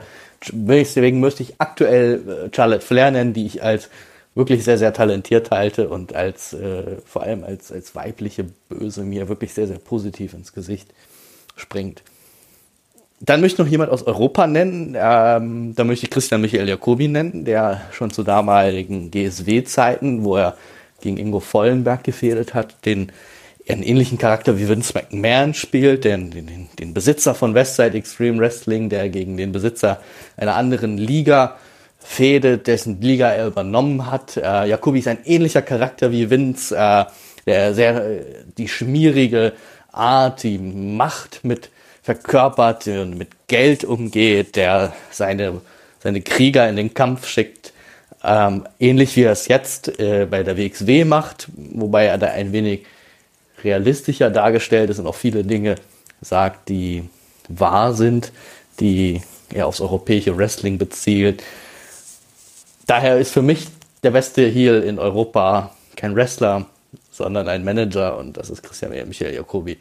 Das sind fünf Leute, die ich gut finde als Ziel, die mir ins Auge gestochen sind über die Zeit und wünsche euch noch ganz viel Spaß beim Podcast hören und liebe Grüße an Marvin und Jesper. Ciao. Ja, very nice. Ja, interessant. Äh, ich habe mir gar nicht angehört, was der gute Josie äh, uns zugeschickt hat vorher. Interessant, umso interessanter, dass äh, da einige Überschneidungen gerade auch von meiner Seite da sind. Mhm. Man merkt schon, dass wir das eine oder andere Mal schon gemeinsam zum Wrestling gefahren sind und das sich irgendwie auch so auswirkt. Ähm, interessante Leute dabei, natürlich auch hauptsächlich große Namen. Hollywood Hulk Hogan muss man natürlich auch irgendwo nennen, der in diese. Ja, Heel Rock genauso, aber ja. die nennt man ja schon fast nicht mehr, weil es so auf der Hand liegt. Ja, ne? Hatten wir ja auch vorhin alles schon mal angesprochen, alles ganz, ganz große, ganz, ganz große, der, der, der Heel, der Heel-Zunft. Ich will jetzt äh, da immer noch mal einhaken und zwar will ich dich fragen, wie siehst du denn Stephs Rolle? Also ich will ganz kurz sagen, ich, wie ich das sehe, ähm, Stephanie sehe ich auch so ganz klar als Heel, zumindest äh, jetzt gibt es so ein bisschen abgeschwächt teilweise, aber gerade so bis zum letzten WrestleMania war das ja Heel par excellence äh, mit ähm, aber trotzdem habe ich da manchmal das Gefühl gehabt, ich weiß nicht, ob das für mich einfach noch Heel ist oder ob mir das einfach mega auf die Nüsse geht. Ja, für mich war es äh, ist es das klar das Letztere, was für mich vor allem damit zusammenhängt, dass es die Konstellation halt naturgemäß schon tausendmal gab mit ihren Triple H-Seite, ähm, dass man Steph schon gefühlte 50 Mal ja, hat verlieren sehen dann zum Schluss. Äh, also ich dürste nicht mehr danach, dass die endlich den, die Quittung kriegt und dergleichen. Und mhm. äh, genau wie ich es bei Triple H eigentlich auch nicht mehr tue. Äh, es waren halt auch immer noch viel die Umstände, die dazu gekommen sind, muss ich ganz ehrlich sagen. Bei der Daniel Bryan-Geschichte ging es ganz gut. Ja. Äh, danach war aber halt auch das Material, also sprich die Beteiligten halt einfach nicht pralle. Und sie trägt das für mich auf jeden Fall nicht mehr. Also das kriegt sie nicht mehr hin. Sie, es kann, kann ein Beiwerk sein. Es geht noch gut. Toll am Mikrofon, kann sie alles. Aber ähm, wie gesagt, ist jetzt kein Charakter mehr, wo ich mir dann wünsche, oh Gott, hoffentlich kriegt die bald die Quittung dafür, dass wie, wie schlimm sie ist. Und ja. Aber Einfach schon zu lange dabei. Ich meine, der Charakter in der jetzigen Form, der ist halt auch schon. Klar, sie haben jetzt die letzten drei, vier Jahre nochmal eine Schippe draufgelegt, aber äh, ja, dieses Queen, Queen Bitch Verhalten und dergleichen, das ist jetzt halt auch schon 15 Jahre alt oder 20 und das hatten wir halt schon Anfang der 2000er, als er da bei SmackDown rumgetigert ist. Also, Und es ist ja jetzt Ist wirklich so, dass es ja jetzt Ja. wirklich auch den, wie du schon gesagt hast, den Umständen geschuldet war. Also ich meine, wenn wir uns die letzte WrestleMania angucken, dann hing das halt auch damit zusammen, dass du versucht hast, ein möglichst klares Negativbild oder Heelbild zu finden, um Roman Reigns irgendwie als Face darzustellen. Ja? Und, das, und selbst das hat und boy, hat das gut geklappt. meine Güte. Wenn es da nicht die Einspielung, äh, die diese Pseudo-Klatscher gegeben hätte oder wo extra laut gedreht wurde an den drei Stellen, an denen mal bejubelt wurde, ja, dann hätte es gar nicht funktioniert. Aber naja, also das war wirklich einer der größeren Fails der WWE in den letzten Jahren. Was mir auch irgendwo leid tut, weil Roman Reigns ist nicht der, ist eigentlich auch nicht so schlecht, wie immer getan wird. Aber dieser Push, das, du merkst halt, das geht halt ganz schnell in die falsche Richtung. Vielleicht war das früher nicht so dramatisch. Also wenn wir uns äh, darüber mal im Klaren sind, gut, okay, ganz ehrlich, Lex Luger hat auch schon nicht so gut funktioniert, ja. Gab es immer wieder die Beispiele. Ja. Aber über, über Faces reden wir dann ja nochmal und warum jeden sie Fall. nicht funktionieren. Genau. Einen hast du noch. Einen habe ich noch, oder? ja, und zwar der äh, bei Twitter ist er als Rebecker bekannt, ein HSV-Fan, richtig guter Kumpel von mir. Und ich freue mich umso mehr, äh, dass er jetzt den Einspieler gemacht hat. Und den hören wir uns genau jetzt mal an. Moin aus Hamburg, lieber Marvin. Äh, vorab herzlichen Glückwunsch zu deinem neuen Podcast, den es hoffentlich sehr lang geben wird. Du hast mich gebeten, dir meine fünf besten Heels mal mitzuteilen. Das ist nicht so einfach, denn erstens ist fast jeder Wrestler im Laufe seiner Karriere schon mal Heel und Face gewesen. Das könnte also im Grunde jeder genannt werden. Und zweitens gibt es so viele tolle Bösewichte, dass ich eigentlich eine Top 100 Liste aufstellen müsste und selbst die würde wohl immer noch nicht reichen. Trotzdem habe ich mal versucht, äh, für dich meine ganz persönliche Top 5 zusammenzustellen. Und die sieht wie folgt aus. Platz 5. Papa Shango. Anfang der 90er kam mit Papa Shango ein Typ in die WWF, den ich äh, wirklich unheimlich fand. Ich wusste schlicht nicht, ob äh, hinter all dem mystischen Kram nicht doch ein bisschen Wahrheit steckt. Und äh, es gab weder Google noch Wikipedia, die man hätte fragen können. Papa Shango kam mit Zylinder, äh, bemaltem Totenkopfgesicht, Voodoo-Puppen und Knochenketten in den Ring und äh, wollte immer nur eins, den Kopf seines Gegners. Sehr gruselig. Auf Platz 4 Doink the Clown. Leider, leider hat es Doink der Clown nie zu besonders großen Ehren gebracht. Mir gefiel ein bösartiger, durchtriebener Clown hervorragend. Vielleicht habe ich damals zu viel Stephen King gelesen. Die Verantwortlichen der WWF sahen das leider anders. Matt Osborne, der unter der Maske steckte, durfte keinen einzigen Titel gewinnen. Äh, wie beliebt die Figur als solche war, beweist aber die Tatsache, dass nicht weniger als sieben Wrestler Doink spielten. Die Originalfigur war die fieseste und damit meine liebste. Platz 3, Batista. Was für ein Stirnacken.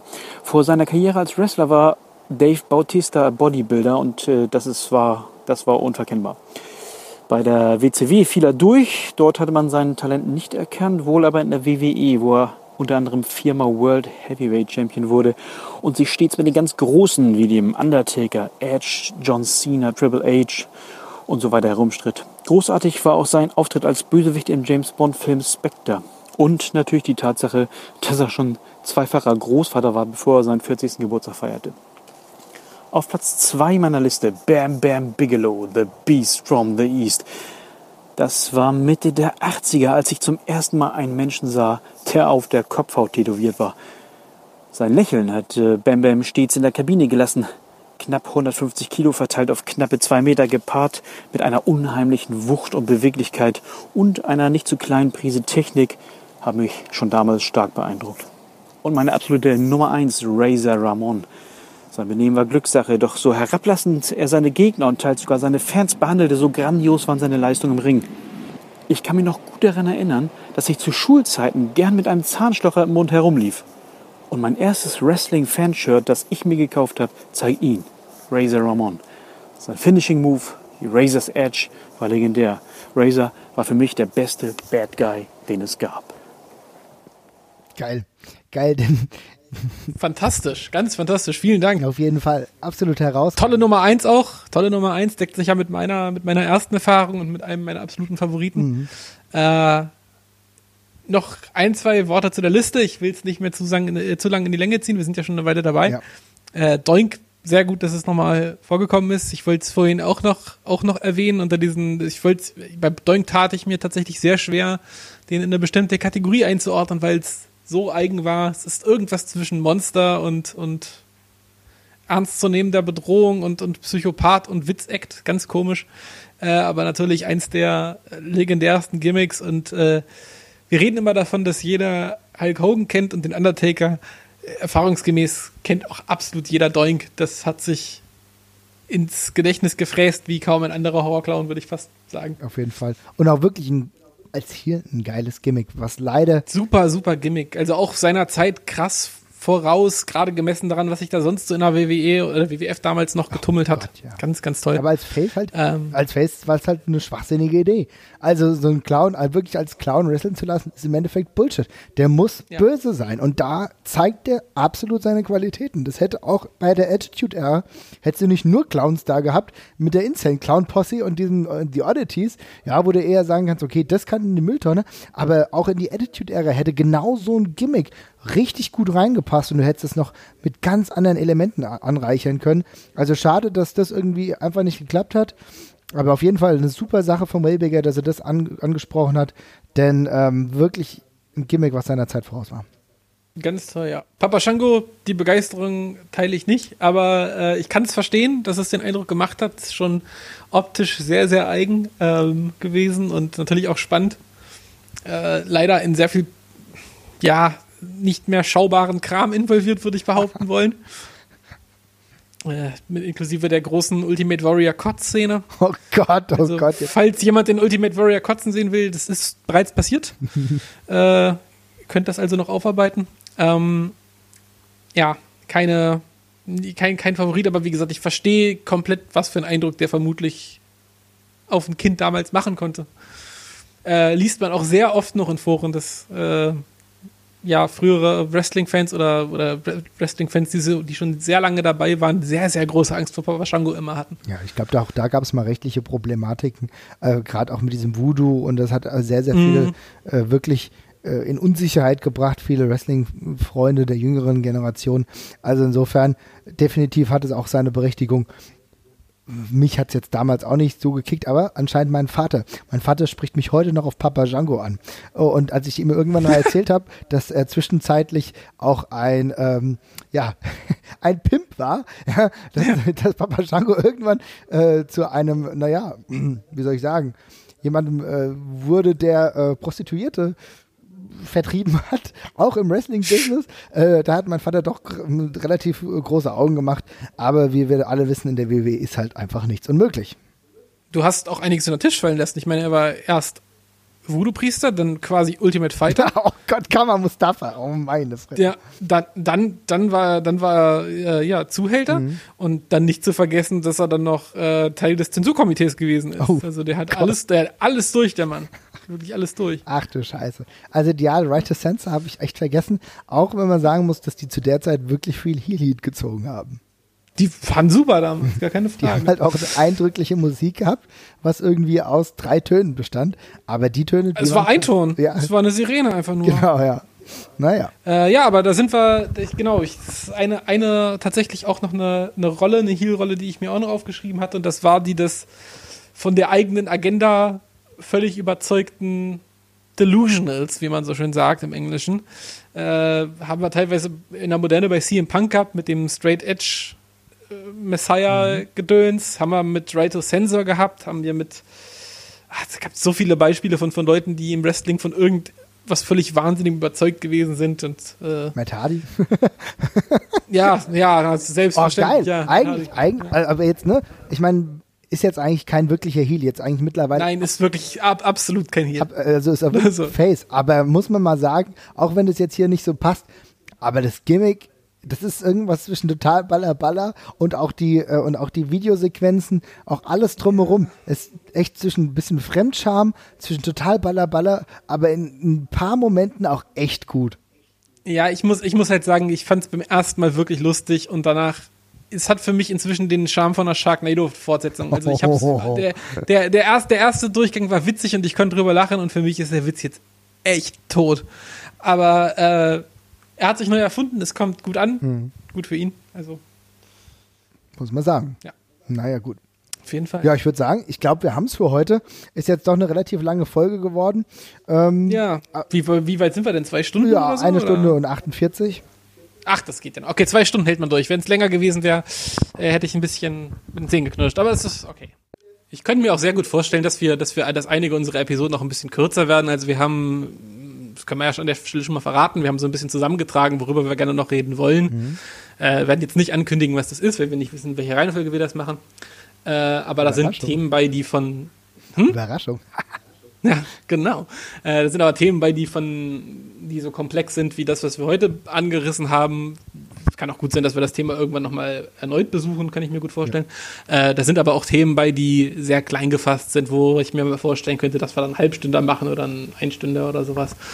Und ähm, genau. Genau. Das wird sich ein bisschen, bisschen, bisschen durchrotieren, denke Auf jeden Fall. Bleibt auf jeden Fall dran. Wie gesagt, unser äh, Twitter-Account ist der Ringfuchs-Pod. Ähm, wir werden bald eine Facebook-Page haben. Äh, wir reden ja auch gleich nochmal genau, wie wir das mit der Webseite machen. Und dann stellen wir das alles online und hoffen, dass euch das gefallen hat. Und dann hören wir uns bald wieder. Bis demnächst. Ciao. Ciao!